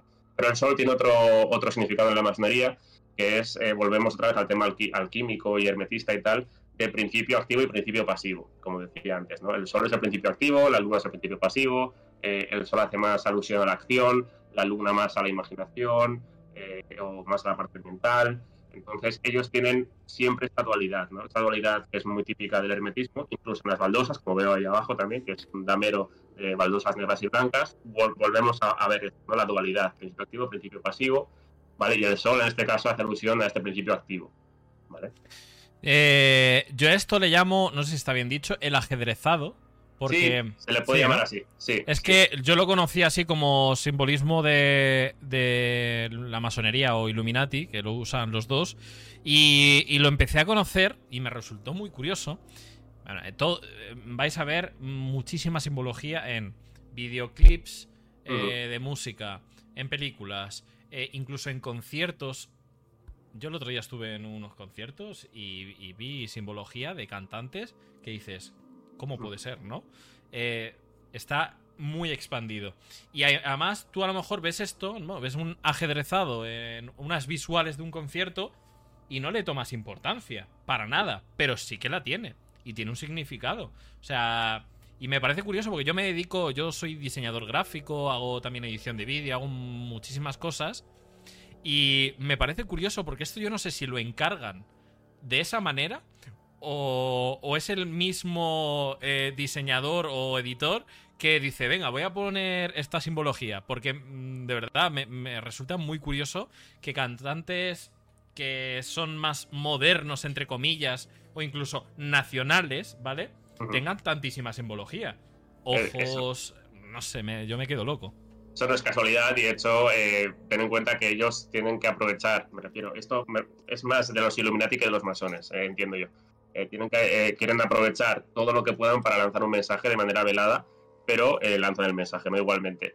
Y una de las mejores maneras que tienen para esto es con, con los influencers, con los artistas, con, eh, aquellos que mueven masas, ¿no? Que puede ser eh, desde cantantes hasta incluso películas. También hay un montón de simbología oculta en, películas y demás. Y como tú dices, en artistas. Y todos, no, es casualidad que todos tengan los mismos símbolos, es que es de cajón. O sea, es decir, o todos van con el mismo, mismo patrón o consideran que son modas, entre comillas, o, o, hay algo detrás, ¿no? Y con esto no me refiero a que todos los cantantes estén del ajo y sepan, eh, sino que, bueno, probablemente algunos sí, ¿no? Pero también porque he visto em, declaraciones de, raperos y tal, y de músicos que, que, hablan, dicen, no, no, yo es que tuve que vender mi alma al diablo, por así decir, para ser famoso. Pues no, no me refiero a que todos pasen por ahí, yo creo que muchos de ellos eh, probablemente... Ahora. Nada, yo creo que muchos de ellos probablemente no tengo ni idea de esto y es el propio eh, productor, que ese sí que está en el ajo, que le dice, oye, haz este símbolo, haz esto, que, está, que ya verás qué chulo, que ya verás cómo, tiene pegado y la gente lo empieza a hacer. Y a lo mejor la cantante de turno lo hace y no tiene ni idea de lo que significa eso, pero ya está metiendo el símbolo ahí. Es curioso, curioso, pero además ya no solo la simbología, no sé si esto tú también lo piensas, eh, yo es que soy de verdad, eh, creo en, soy muy conspiranoico, ¿vale? Aunque sea luego realmente sea cierto y ya la palabra conspiración se empieza a diluir un poco, pero yo veo en, bueno, mensajes incluso en las vibraciones de la música. Eh, o sea, hay X vibraciones que te hacen sentir X cosas. Eh, eh, las mismas letras con mensajes ocultos. Em, en películas igual, cosas que no ves y que están ahí, delante de tus ojos. ¿Tú crees en todo esto? O sea, ¿crees que la música es un medio de comunicación directo que de cierto modo nos modifica mm, mentalmente o espiritualmente. ¿Tú crees eso? Voy a responderte con una pregunta, un poco a la gallega. Vale, perfecto. ¿Tú crees, Que, ¿Tú crees que es casualidad que la música actual sea toda igual y que sea para mí una mierda en cuanto a, eh, en cuanto a la capacidad de creación que tenemos? O hemos pasado de, hacer maravillas eh, hace siglos a hacer una base que se repite ya ni siquiera se canta, todo es hablado con letras de mierda y que sea lo que la gente más escucha. Es que hemos pasado de, llegar, yo creo, a lo más alto que podíamos llegar o estar cerca de ello, con música clásica, por ejemplo, que te puede gustar o no, pero a nivel de creación, a nivel de complejidad, a nivel de lo, que, lo que llegas a conectar con, una música compleja y con una música que, que, va a ser para mí eterna, ¿no? Porque la música clásica va a estar ahí siempre. Ahora tenemos modas de música de mierda, que es lo que se escucha. Entonces, eh, para mí no es casual que se potencie eso. O sea, porque no quiere decir que todo el mundo haga música de mierda, pero lo que se escucha en todas partes es eso. Eh, por suerte tenemos ahora otras herramientas eh, que nos permiten a cada uno pues escuchar lo que, lo que nos gusta, ¿no? con, tipo Spotify, que para mí, bueno, Spotify no es que sea la panacea, pero sí que te permite explorar estilos más tuyos, ¿no? Yo, además, para la música soy muy mío y, me gusta tener esa opción de, que no me tengo que tragar como en la radio, como que pone la radio, la misma mierda todos los días a todas horas, ¿no? Pero ojo con Spotify, porque al ser la plataforma referencia, tiene muchísimo poder y posiciona lo que realmente interesa posicionar, ¿sabes? Y hay muchísima simbología dentro de Spotify. Tú te metes a Spotify y es como un catálogo de simbología por todos lados. Sí, total, total, total. Pero a mí, como yo soy muy raro para la música y me gusta pues música ambiental, música tal, cuando me meto en seleccionado para ti, digo, joder, es que me mola realmente, ha elegido bien el algoritmo, que da un poco de miedo también esto, ¿no? Pero pero realmente da un poco en el clavo. De, yo que no me considero un tío de gustos sencillos en cuanto a la música, es complicado que algo de repente me encante. Pues, escucho esto y digo, joder, qué cabrones estos que me han pillado mi estilo, ¿sabes? Y por lo menos no es la mierda de, de, de, reggaetón o del latino, toda esta mierda que es todo igual cada vez. Incluso las artistas que algún día hacían cosas más o menos tal, más pop o más melódicas, todas acaban en, es lo, que te obligan a hacer. El sistema te obliga a hacer esa música al final, porque es lo que mueve las mesas. Yo siempre lo he creído que el tema de la música, sobre todo la música incluso más que el cine, aunque bueno, el cine está repleto de, primado negativo, eso ya lo hemos hablado más de una vez aquí eh, en el podcast. Hay muchísima simbología y muchísimo mensaje, pero yo creo que la música de alguna manera te acaba modificando porque es algo que tienes tan en tu día a día y es algo que, todo, prácticamente todo el mundo va pues escuchando, o te pones a trabajar y estás escuchando música. Claro, depende de la música que escuches, pues. Pero sabiendo que la gran mayoría del, planeta Tierra está escuchando el mismo ritmo, las mismas letras y tal, pues al final creo que es una manera de modificar los cerebros al gusto eh, pues de estos poderes, más tirando a lo Illuminati. Eso ya lo hay una, y esto no está dentro de Illuminati, aunque un poco sí, eh, pero no está dentro de los libros que yo considero que son puramente eh, hay un libro de Daniel Stulin que se llama El Instituto Tavistock y te lo recomiendo. Eh, habla de, bueno, es un instituto que está en, Inglaterra que se considera la base de operaciones del control mental a todos los niveles, desde el cine hasta la música, las drogas, todo eso. Te lo cuento desde un lado un poco más, entre comillas, conspiranoico, aunque ya sabemos que lo conspiranoico suele ser luego la verdad.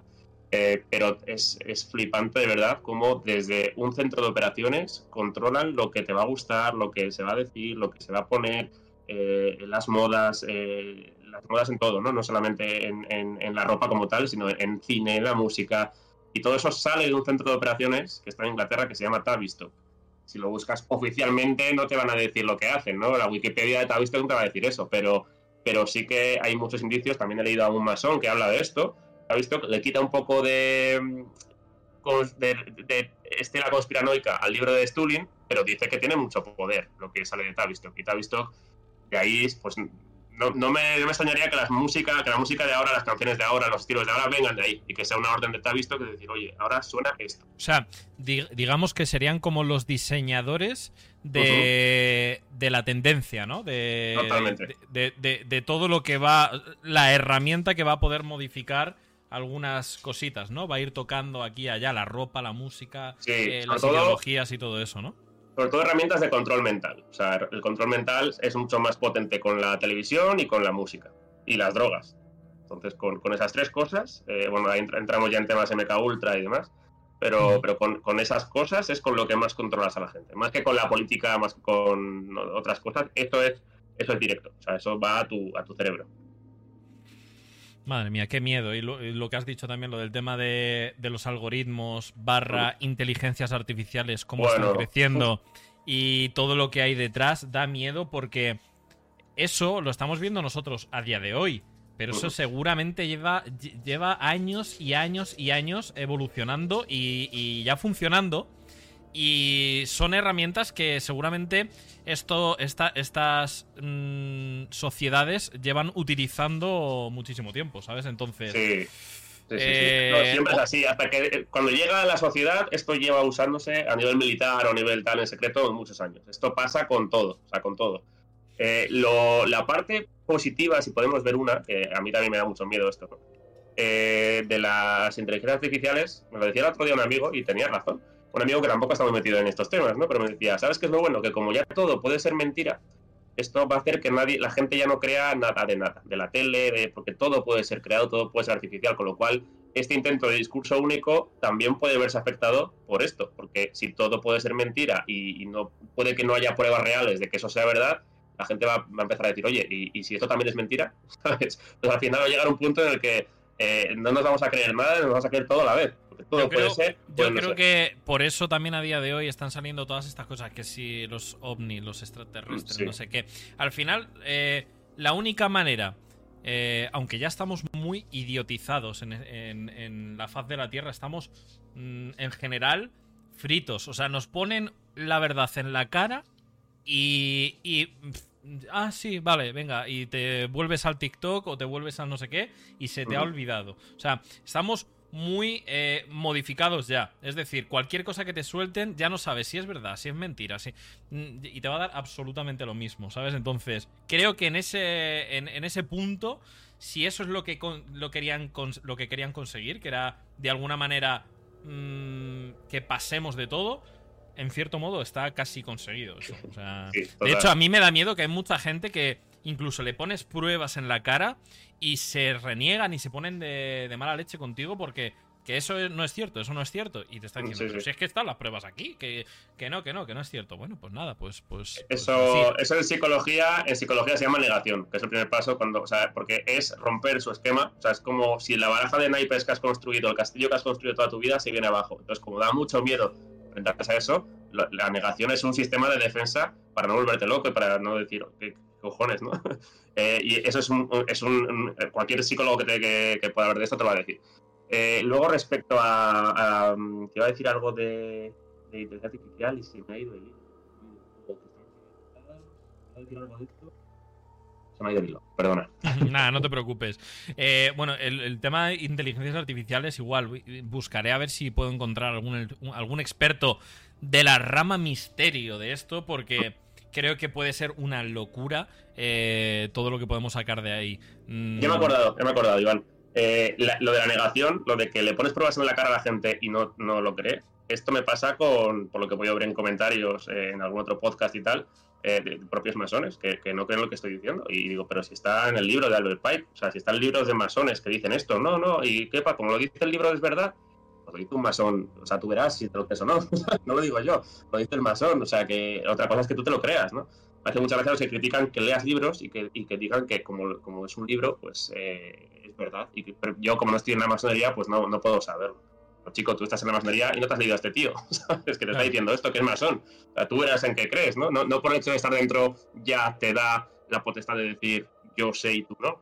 pero eso, es, pero eso es como todo, o sea, al final sí, tú puedes estar dentro de, de algo, pero no tienes por qué tener la verdad absoluta ni muchísimo menos. Si si, o sea, al final, la verdad absoluta o lo más cercano a la verdad absoluta va a estar muy, muy, muy filtrado. Realmente, ¿cuántas personas van a tener el poder de tener esa verdad? Muy poquitas. Es que ni siquiera la gente que pertenezca a eso es como una empresa, una gran empresa, ¿no? No sabes realmente lo que está pasando en la empresa si eres un peón o eres eh, eh, un simple empleado. No sabes realmente lo que están pasando en, en las oficinas, ¿no? O cosas así. O sea, al final y dentro de la masonería, pues pasará exactamente igual. No. Por eso yo siempre digo, eh, uno de mis lemas aquí en el podcast es que tenemos que tener la mente abierta para cualquier cosa, porque si no, el problema, lo que te va a pasar es que a lo largo de tu vida te van a venir, y, y, más como está cambiando el mundo, te van a venir una serie de cosas que te van a dar en la cara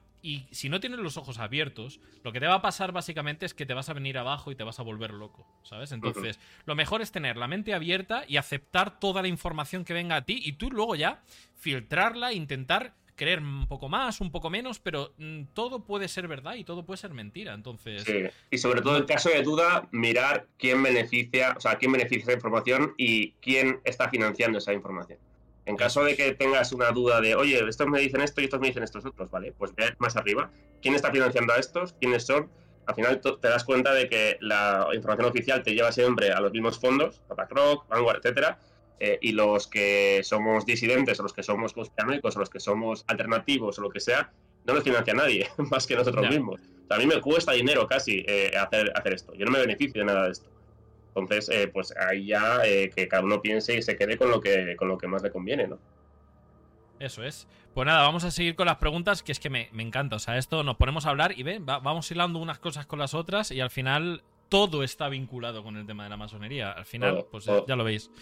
Bueno, pues eh, volviendo un poquito al tema, em, ¿nos podrías decir quién crees o sabes a ciencia cierta eh, algunas figuras históricas eh, o, públicas de a día de hoy, ya sean cantantes, políticos o incluso históricas de hace ya tiempo, que hayan dicho oficialmente que sean masones o incluso Illuminati?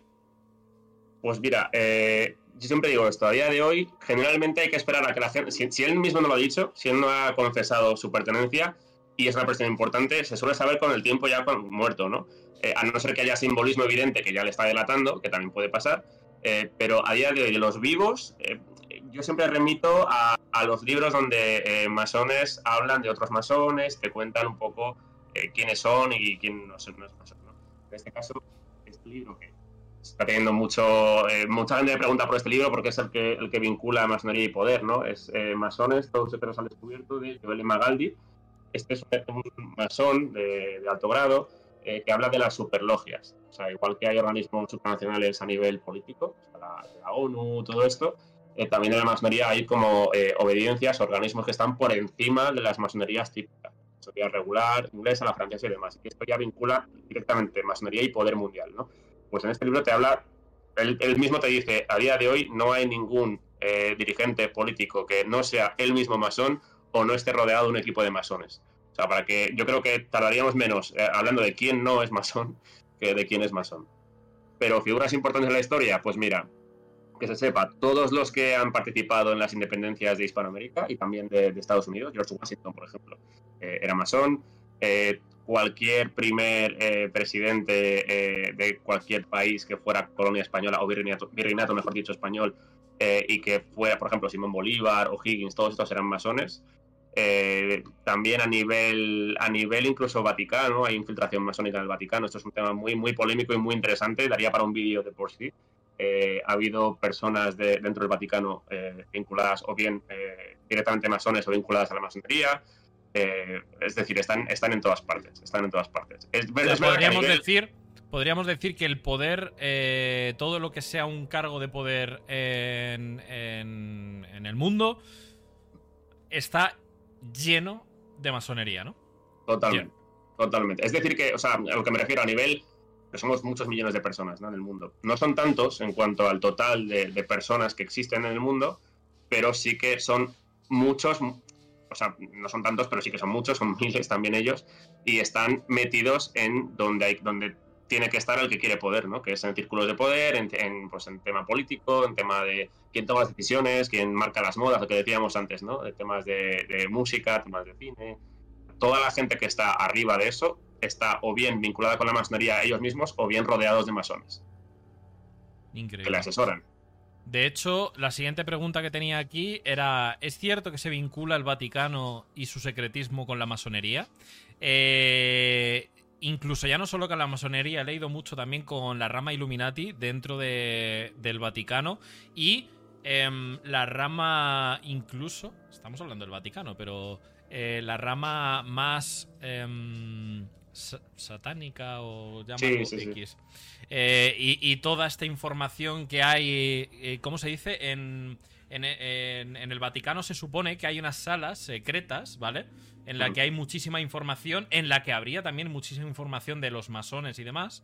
Entonces, al final, de una manera o de otra, y estamos hablando del Vaticano, que, que, sería todo lo contrario, ¿sabes? Pero al final está vinculado, ¿no? Eh, al 100%. Sí, mira, en cuanto a la, o sea, la constatación de la presencia masónica en el Vaticano, eh, hay dos vías. Por un lado tenemos la Logia Propaganda Due, que eso ya fue un escándalo tan grande que se, o sea, ya se publicó oficialmente eh, en la prensa italiana, pasó en Italia y demás, que hablaban de, una logia masónica donde el, gran maestro de esa logia eh, era Licio Gelli y no pasaba nada en Italia que no pasara por él. O sea, tenía más, más poder que el primer ministro italiano y ahí te habla de que hay eh, conexiones de esa logia con el Banco Vaticano, el Banco, el Banco Ambrosiano y todo esto. Esto para mí ya es una, un índice de tirar del hilo de esa, de esa logia, Propaganda DUE o P2, que es la abreviatura. Y luego otro es otro libro que tengo por aquí que es muy, muy interesante. voy a enseñar. Que se llama Asesinato en grado 33. Mm.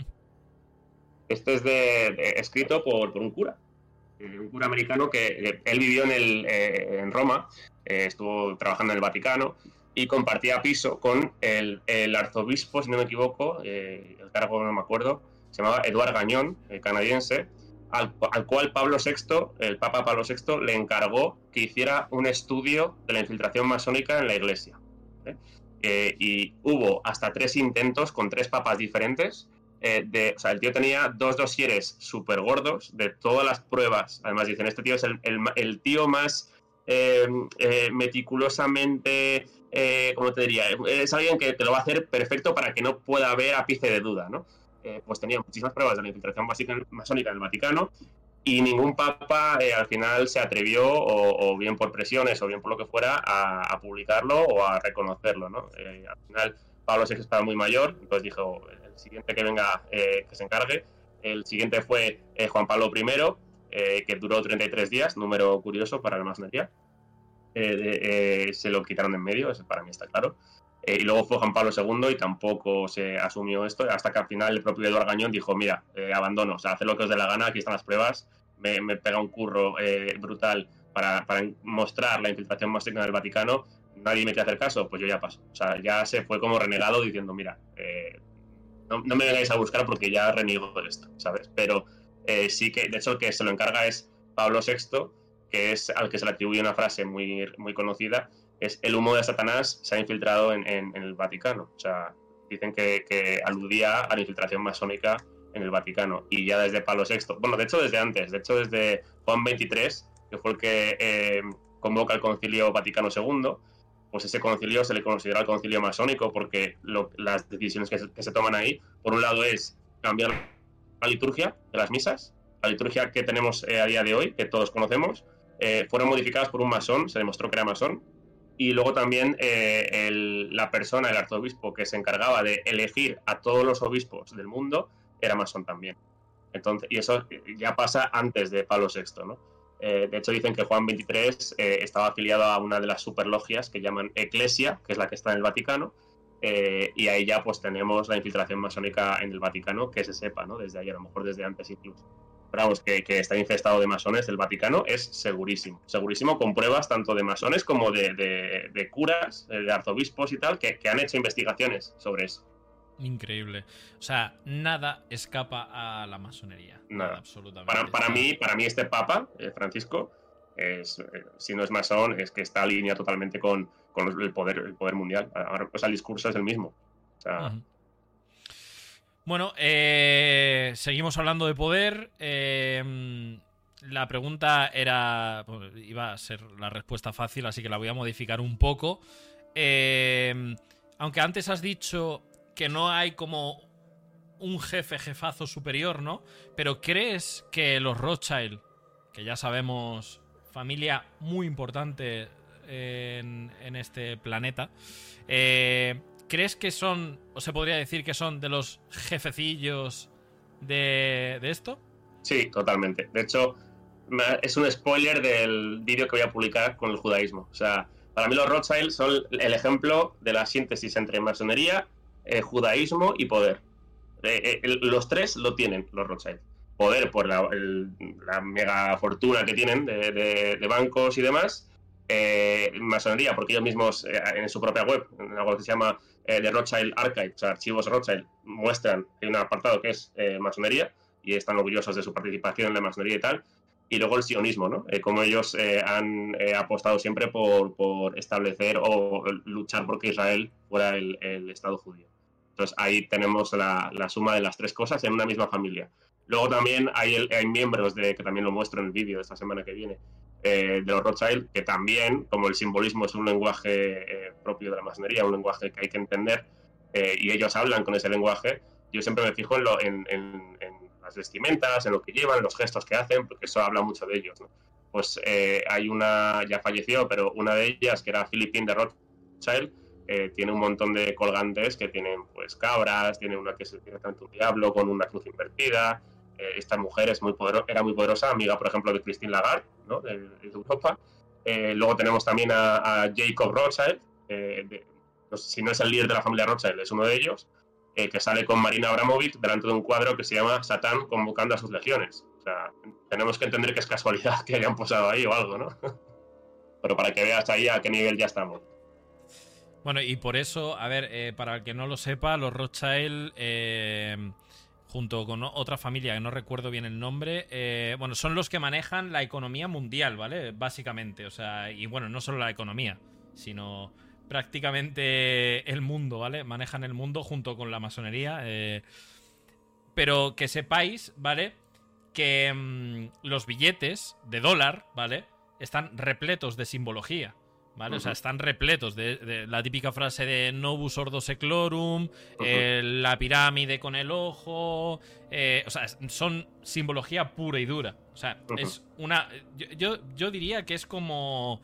Em, pues eso, la moneda de cambio. Eh, tener siempre, ¿no? Simbología en tu bolsillo, por así decirlo, ¿sabes? O sea que la simbología está en todos lados y los Rothschild, que son eh, una de las familias que controlan todo el cotarro, pues... Eh, ya, lo ha dicho, que... A ver, ¿qué, estáis poniendo? Eh, ah, vale, la imagen, sí, sí, la recuerdo. Lo que pasa es que no voy a poder acceder a la imagen porque está en Discord. Pero me, pasaron una imagen hace un tiempo. ¿Me puedes decirme dónde era ese viaje que hiciste?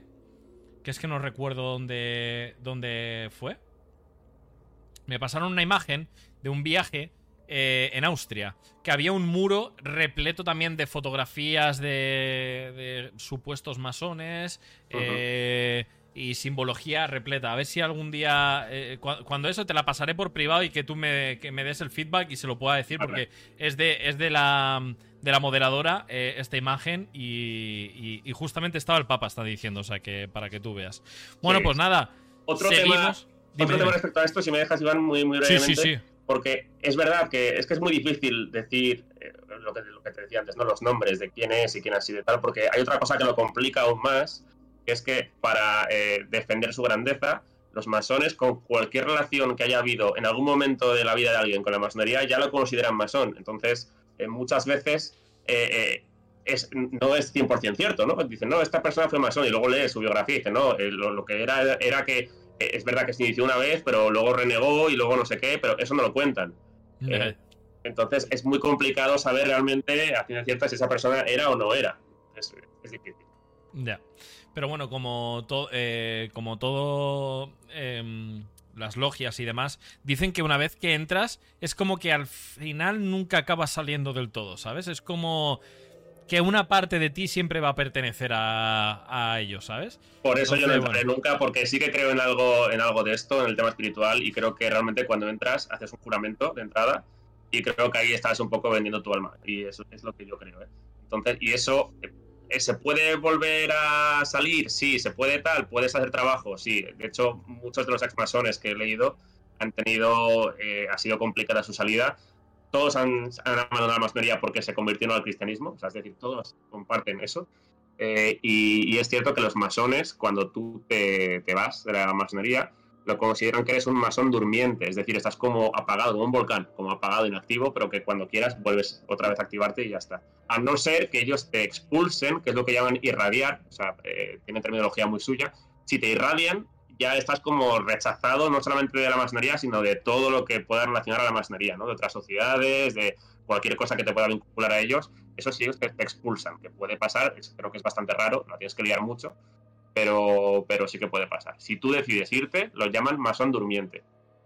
Increíble, increíble. Bueno, em, para seguir avanzando, mm, hay un sitio, ¿vale? Que esto lo descubrí hace poquísimo.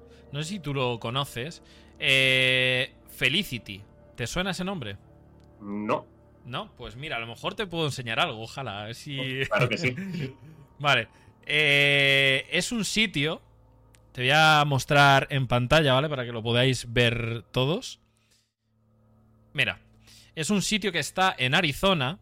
Eh, un le quieren llamar como que es una pequeña ciudad, pero vamos, consta de básicamente esta casa, esta otra, eh, algún edificio más por allí y por allí y todo lo que está por detrás, ¿vale? No hay más, pero esto eh, lo creó eh, familias también importantes, ¿vale? dentro de la masonería. Y eh, hay muchísimo simbolismo, ¿vale? Cuentan en el, en el podcast de Joe Rogan, cuentan dos chicas que no he sabido eh, exactamente quién son, no me ha dado tiempo a investigar, ¿vale? Pero cuentan que, que vieron esto de pasada por Arizona y... Eh, a ver, espérate. Ah, vale, que tengo el WhatsApp por ahí abierto. Bueno, pasaban eh, eh, de paso por aquí al lado y vieron todo esto, ¿no? Vieron una escalera, que creo que también es simbología, una escalera de caracol que no daba a ningún sitio. Esto al final es, eso, ¿no? Lo del bucle este que, de, que hablábamos. ¿Tiene bueno, la caracol también tiene eh, un significado con la construcción del Templo de Jerusalén, que es la historia del grado 3 del grado de maestro. ¿no? Eh, es una de las leyendas o de los mitos eh, más importantes en la maestría, que hablan de la construcción del Templo de Jerusalén por parte de Hiram Abis, que era el, arquitecto constructor, que para ellos era como uno de los grandes maestros. de hecho, en la, en la, iniciación de ese grado te representan la muerte, o sea, tú mueres como murió él, te están como matando y resucitas, ¿no? Es bastante eh, escéptico, pero lo hacen así. Y, en, la, eh, en esa leyenda dicen que la cámara de en medio, que es la donde acudían los compañeros, eh, se accedía por una escalera de caracol.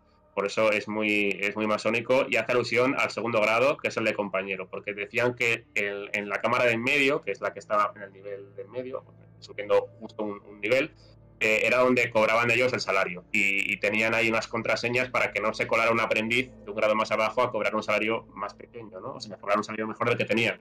Entonces, eh, la cámara de en medio y la escalera de caracol es un, es un elemento típico del Templo de Jerusalén en, la mitología de, Pues ahora veremos, daré un, poco la vuelta para que veamos toda esta zona. Eh, a mí esta imagen, esta pirámide me recuerda a ese capítulo de Los Simpson eh, que es, muy similar, ¿no? La entradita con la pirámide y demás, a saber dónde da esto, también te lo digo. Eh, decían estas chicas que era muy curioso, porque la historia es que vinieron, lo vieron de lejos y vieron que había eh, un tour, ¿no? Que podías ir a hacer un tour por este sitio y pues, oye, lo contrataron este tour y les recibió eh, una mujer y un hombre de alta edad, de una familia importante también, y mm, les hicieron llegar a esta pirámide y les hicieron, les decían que para hacer el tour tenían que firmar un papel eh, con algunas frases un poco turbias. Evidentemente se negaron, no, no aceptaron y por lo que no pudieron hacer el tour. Pero bueno, aquí tenemos el grandioso eh, Google Maps y Street View para poder ver todo lo que hay aquí. Decían un dato curioso también que había como 20 o 30 coches aparcados en el aparcamiento, pero no veían a nadie a los alrededores. O sea que probablemente estaban haciendo algún tipo de reunión. Y seguramente se entre por aquí a la reunión tiene toda la pinta. Eh, muy pequeño, ¿no? La pirámide seguramente sea para eh, algo. Yo creo que va hacia abajo, subterráneo, segurísimo, vamos, porque eso no tiene pinta de que haya mucho más ahí. Y luego, eh, si vamos avanzando, aquí estaríamos al otro lado de, la pirámide, también con una puerta.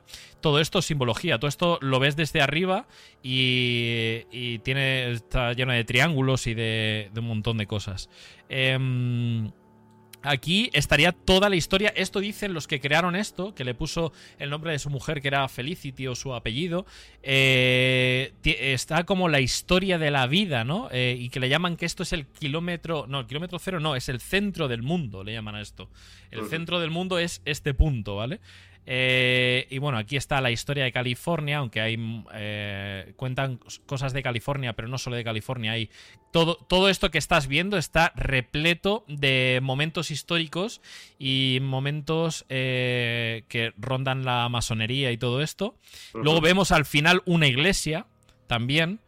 esto, de hecho, si no sé si lo no sé si lo puedo ver desde arriba. A ver si tengo la manera de ponerlo. Sí, mira. Eh, a ver, que lo he perdido un poco de vista. Me, he perdido ya, me he perdido. Eh, ah, mira, aquí está, aquí está. Bueno, si lo puedes ver, es todo. Esto podría ser lo que sería. Espera, te, lo amplío un poco, ¿vale? Eh, un poco el sol, ¿no? Con esos rayos. Aquí tendríamos. pensado también de eso es lo de la rueda del Dharma, que es también la cultura oriental que tiene también la parte un timón. Me ha recordado un poco eso. Que también hace alusión un poco esto de, eh, pues las creencias eh, orientales, ¿no? El karma, la reencarnación, todo es cíclico, todo esto. Pues todo está lleno de, geometría. Eh, aquí estaría la iglesia.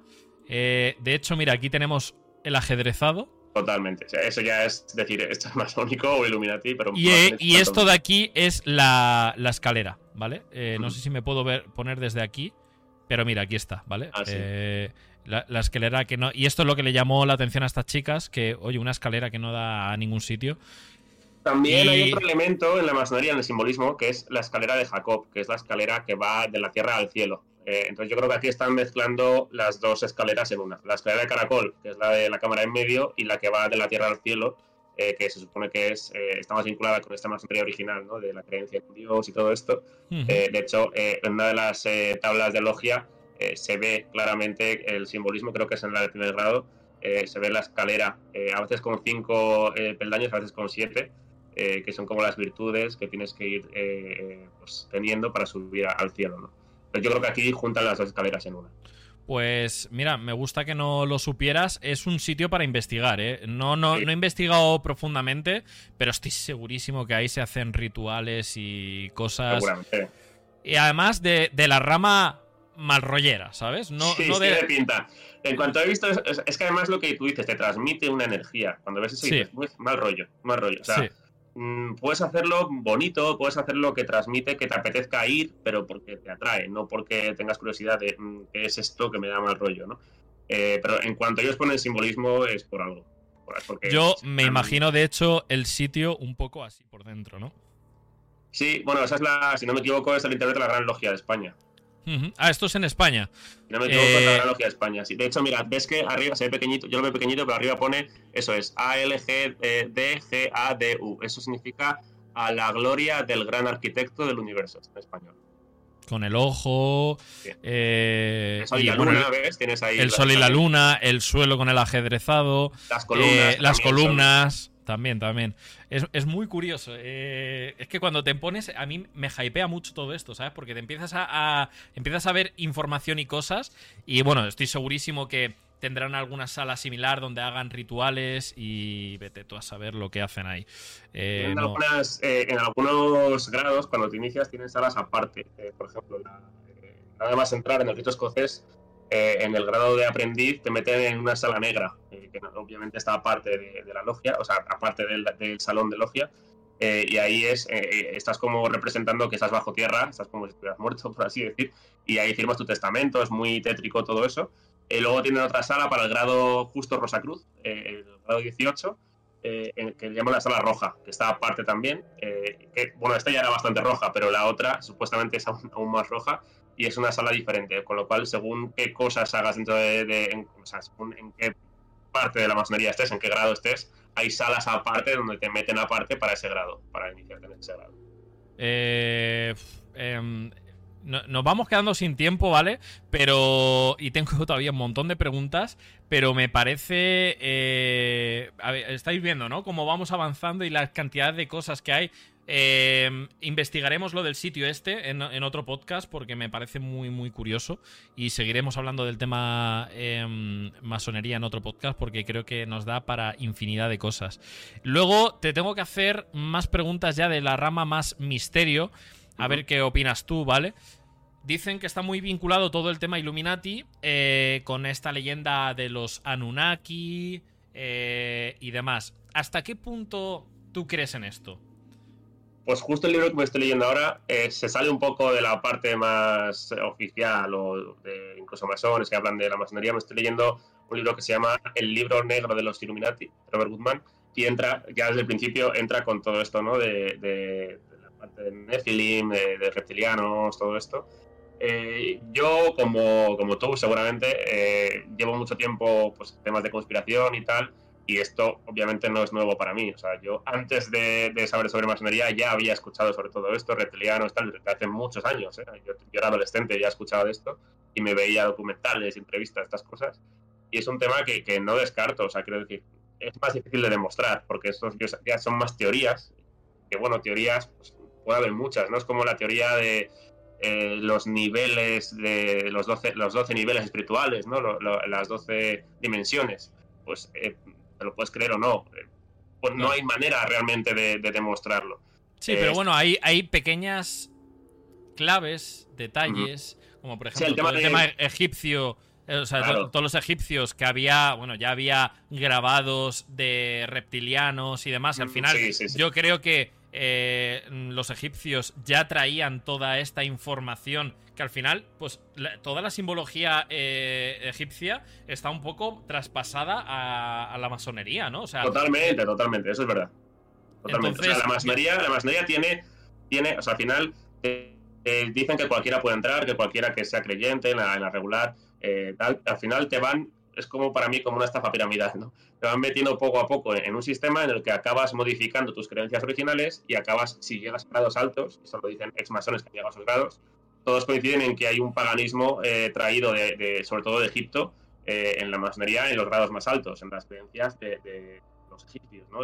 dicen que de hecho la leyenda de Iramabiz, el constructor del templo de Jerusalén que decía antes, es una manera eh, simbólica de representar la muerte de Osiris, que es realmente la figura principal. O sea, lo egipcio es muy importante en la masonería y cuanto más subes en, los grados, más te vas dando cuenta de eso. Y, te lo dicen ellos mismos, ¿no? El significado realmente eh, de la masonería está en eh, hermetismo, alquimia, cábala, todo lo, que es más pagano, eh, o lo más antiguo, o lo más místico, que está, por supuesto, muy lejos de las religiones dogmáticas, por así decir, cristianismo.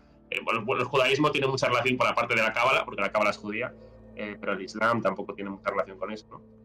pero sí que hay, eh, lo egipcio es súper importante en, la masonería y ahí estoy 100% de acuerdo. Y en lo que dices de, estos símbolos que te pueden llevar a pensar que hay cierta verdad en esto, pues también hablamos eh, en cuanto a reptil, ¿no? la propia serpiente identificada con el, con el mal, ¿no?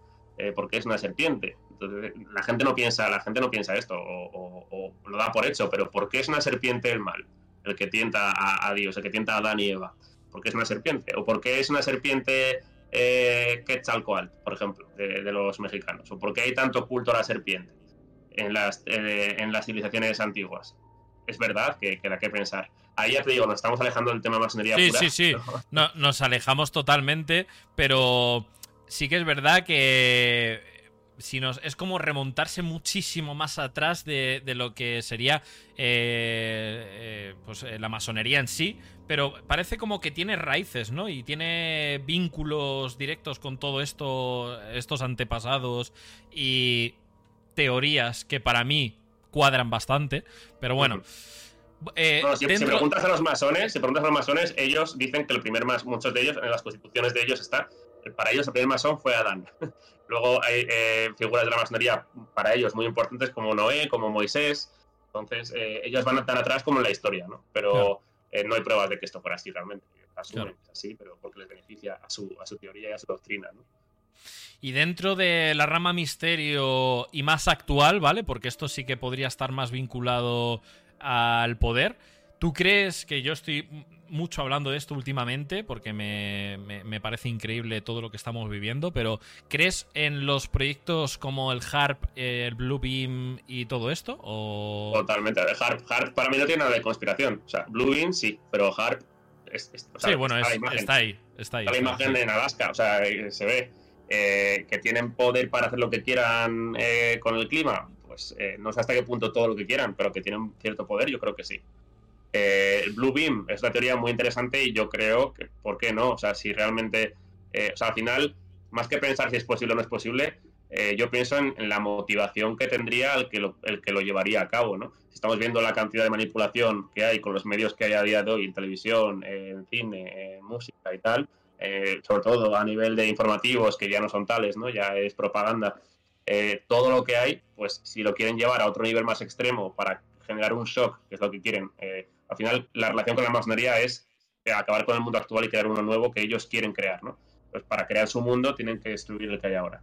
Eh, esto es una doctrina que vemos también en la antigüedad, que es solve coagula, eso se, ve en la, alquimia. Solve es construir, eh, destruir, disolver, coagular es construir, ¿no? Eh, a nivel filosófico es destruir para construir algo nuevo. Y eso se ve en la doctrina masónica, sobre todo en los grados más altos, ¿no?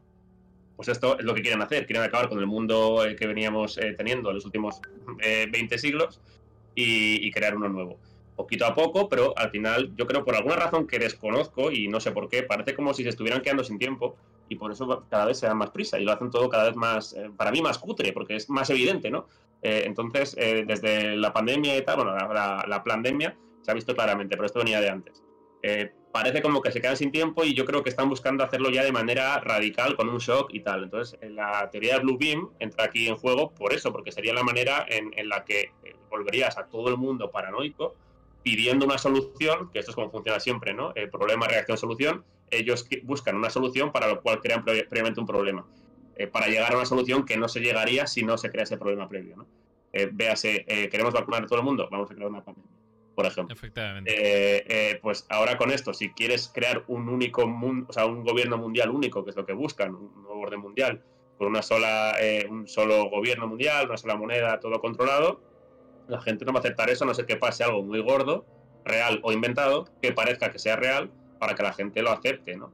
un ejemplo de esto fue, por ejemplo, a menor escala, el 11S el 11S supuso un antes y un después en las normativas de aviación, de viajar, de los controles que hay para todo, y aparte metieron el, miedo permanente, ahora es el cambio climático, en su momento era el terrorismo, algo que nunca va a terminar porque siempre va a haber eh, ese enemigo invisible, llámese terrorismo, llámese clima, llámese tal, eh, que les viene muy bien para forzar cambios, eh, para, llegar a, establecer este nuevo orden mundial o este nuevo mundo que quieren ellos crear o que quieren imponer. Esa es, para mí es la palabra, imponer. Te guste o no, ellos lo quieren imponer, porque para ellos es el mundo correcto, para su propio beneficio. Ese es el tema. Pues bueno, todo tiene su sentido, podría llegar a tenerlo o no. Y ya, bueno, para ir acabando, lo siento, gente, sé que tenéis un montón de preguntas, pero es que se nos acaba el tiempo. Eh, pregunta rápida, ¿crees que habrá algún masón viendo este podcast o que lo va a ver? Seguramente. Seguramente serán de los que dicen, este como no, como no es masón no tiene ni idea. Porque como no estás dentro... Eh, me imagino que los que piensan así pensarán también que cualquier historiador que hable del siglo XIX hacia atrás no tiene razón porque como él no vivió en esa época, no tiene por qué saber lo que es. O el que dice a lo mejor seguramente que eh, no puedes hablar del nazismo porque no eres nazi. Esa es la lógica, ¿no? Como no eres masón, no puedes saber lo que es la masonería. Y ahí estoy de acuerdo en una cosa con ellos. Yo no sé lo que es la gnosis y ese camino iniciático porque no estoy dentro y ahí es lo comparto ¿no? y no quiero saberlo. Pero lo que sé es lo que dicen exmasones que sí han pasado por eso. Yo, lo que digo yo, obviamente yo, yo, creo mi, propia, eh, mi propio argumentario y pues tengo mis propias ideas, ¿no? En base a lo que leo.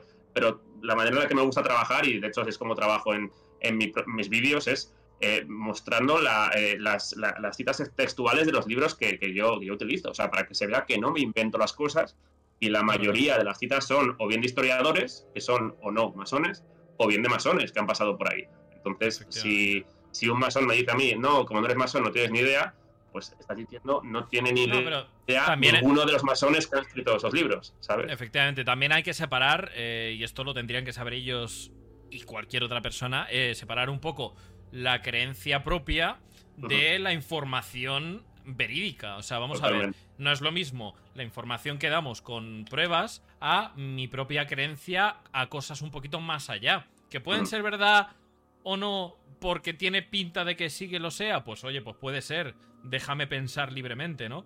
Pero bueno, hay que saber separar eso, la información real, de la que yo creo que puede ser en otros aspectos. A ver, ¿puedo decir una cosa? He decir una cosa, Iván, aquí relacionado con esto. Eh, bueno, sabes, de hecho me contactaste porque yo hice un podcast hace como un mes y pico eh, eh, con los chicos de Volcas, muy, muy, muy majos tal. Y ahí he visto comentarios y he visto comentarios de todo. mucha, mucha gente que me agradece por la información y tal, muchos que tiran mucho hate y mucha mierda, pero ninguno me habla a mí directamente. la única persona que se me ha acercado eh, siendo masón eh, a, hablarme fue por Instagram en privado. Un chico súper simpático, por cierto, eh, bueno, más que simpático, educado, eh, no, no puso en tela de juicio nada de lo que yo dije, lo único fue la parte de las superlogias, que él no creía en eso, pero no tiró por tierra nada de lo otro que dije y de hecho estuvimos hablando muy educadamente, compartiendo referencias de autores, algunos de los cuales yo le dije que él no conocía. O sea, para que veas que estar en la masonería no quiere decir que sabes más que alguien que ha estudiado, que ha leído historiadores o, u otros autores de la masonería que muchas veces ellos mismos no conocen o no han leído. ¿no? Pero sí que los que se me han acercado a mí directamente a escribirme, ninguno ha sido despectivo o ha sido para mm, pues intentar desacreditarme, lo que sea. Eh, los que lo hacen ponen el comentario ahí, además todos dicen es mentira, no dicen por qué, nadie dice, o sea, atacan al mensajero, no al mensaje, pero cuando me hablan a mí, eh, siempre, de momento hasta ahora, ha sido, ha sido eh, pues con buenas palabras y en forma educada. Sean o no eso Es otra, eso es otra de las cosas que también hay que separar de la gente buena y ciertos puntos a otro tipo de gente que. Pero esto en general, sea, estés dentro de la masonería o no lo estés, hay gente buena y gente mala. Eso también hay que saber separarlo y ya está. No, hay más. Vale, me está preguntando. Eh, ¿Puedo decir una curiosidad? Puedes decírmela, venga. Eh, últimas preguntitas ya, que nos vamos a ir ya mismito. Eh, así que dímela, que, que vamos con ello. Tengo un amigo que estuvo estudiando en los jesuitas y cuando le conté lo de los dos chavales que me llevaron a la iglesia que pertenecían a una especie de secta llamada los Kikos y que uno de sus símbolos era la estrella y me dijo, fíjate en esa estrella y la verás en muchos sitios sin darte cuenta. Em, eh, ¿Te suena algo de esto de los Kikos? O sí, sí, sí, sí. los Kikos es, bueno, el camino neocatecumenal es una rama de la iglesia eh, más humilde. Eh, pero sin nada que ver, que yo sepa, nada que ver con, la masonería. Nada que ver. Vale, pues. A lo mejor me equivoco, ¿eh? pero que yo sepa, nada que ver. De hecho, es una doctrina eh, cristiana eh, a, priori contraria a la masónica. Perfecto. Pues mira, una duda más resuelta. Y poco más. A ver, tendría aquí infinitas preguntas, pero te voy a decir una cosa. Si te apetece, y te lo digo aquí públicamente, ¿te gustaría volver más adelante eh, y que hablemos de un poquito más eh, todos los temas que no, hemos tocado hoy. ¿Te gustaría? Por supuesto, yo las puertas abiertas, Iván, encantado de que me, recibas en, tu canal. Eh, y nada, yo, yo por mí, si tengo tiempo, por supuesto, claro que no. O sea, claro que pues sí, ¿por qué no? perfectísimo, perfectísimo. Sí, por favor. La gente está con ansias. Yo tengo que decir que para mí es uno de mis podcasts favoritos porque es una de las cosas que más me llaman la atención en todo el tema conspiraciones, llamémoslo así, ¿vale? Eh, y, que al final es eso, es la base de todo. Y creo que esto daría para infinidad de podcasts y un montón de, información que podríamos traer. Así que nada, eh, lo dejamos por aquí. Yo el tema ya eh, adrenocromo y esto no lo he tocado, aunque me resulta muy curioso, ¿vale? Pero... Eso es, es una de las cosas por las que me atacaron más en otro podcast. Y, mira que mira que lo dije, lo dejé, lo dije dos veces. Esto nos estamos saliendo del tema de tal. Pues es verdad que ellos lo montaron al principio, como que parece que hablo de masonería y esto. Y es verdad que es posible, es posible, es muy probable, de hecho, no tanto masonería, sino ya más la parte Illuminati de, la masonería y el poder, tengan que este tipo de prácticas. Este tipo, pero no quiere decir que los masones hagan esto. hay que separar, volvemos a repetir, hay que separar. No todo es lo mismo, aunque esté un poco vinculado, no tiene que ver que sea lo mismo, ¿vale? Así que, por favor, masones, no estoy diciendo nada raro, ¿vale? Simplemente, y lo que digo es eso, hay que separar y ya está, no hay nada más. Hay que además, desde todo el respeto a todo el mundo, simplemente traemos información y cosa que pues que va rondando por ahí, que la gente sabe y, ya está. Así que nada, eh, Pablo, un placer de verdad haberte tenido por aquí. Espero que nos haya quedado nada en el tintero de todo lo global. Yo creo que hemos tocado bastante bien. Eh, aunque falta muchísima información por traer, que espero que podamos hacer no muy tarde el siguiente, la parte 2 de esto. Y nada, un placer. Muchísimas gracias por aceptar la invitación y haber estado por aquí. Y, poco más. Pues nada, el placer es mío, Iván. Gracias por invitarme, eh, por tu tiempo y por dejarme compartir, pues lo, bueno, no sé si decir poco, mucho o regular, que voy sabiendo de, masonería, obviamente es como, es como lo de la madriguera del conejo, ¿no? Cuanto, cuanto más vas cayendo, más vas queriendo saber. Entonces, eh, por supuesto, te abre, cuanto más lees, más preguntas te vas haciendo y más difícil de responderlas porque vas llegando ya a un nivel cada vez más profundo donde las, respuestas son más complicadas, ¿no? Pero sí que creo que, bueno, eh, lo que voy sabiendo, pues lo, te agradezco que me dejes aquí un, espacio para, poder compartirlo y encantado de tener, por supuesto, otra, una parte 2 o 3 o las que hagan falta. Perfecto, perfecto. Pues nada, pues muchísimas gracias. Despedir por aquí, darle las gracias por favor a Pablo, que ha sido espectacular. Darle apoyo ahí por redes sociales. Que sepáis que en, en Rumble o Ramble o como se diga, eh, tiene su. Eh, ¿Se podría decir podcast también? O canal de difusión, por así decirlo, donde tú muestras toda la información. Tiene vídeos muy interesantes, así que pasar por ahí, darle apoyo. Y, nada, Pablo, un placer, muchas gracias y nos vemos muy pronto, ¿vale? A ti, un abrazo, Iván. Venga, un abrazo, un abrazo. Bueno, gente, pues nada, eh, me ha parecido súper interesante. Me quedo con esa miel en los labios de poder hacer muchas más preguntas. Eh, pero el tiempo es oro, el tiempo se acaba y no podemos. Eh, no, no, no, hay más tiempo del que disponer hoy, pero habrá ya lo habéis escuchado, una segunda parte en la que tocaremos muchos más temas. Así que nada, gente, espero que os haya gustado una noche más, un podcast más. Llevamos ya 10 podcasts. El siguiente es el 11, mi número. Eh, mm, viene tema paranormal, ¿vale? Estaremos hablando de, de, cosas paranormales y demás. Espero que os haya gustado, gente. Un besito fuerte. Se os quiere. Muchas gracias por el apoyo. Y nada, pues a seguir todas las redes, que tenemos vídeos. Hay TikToks y hay de todo. Venga, un abrazo fuerte. Chao, chao, chao. Buenas noches. Os quiero.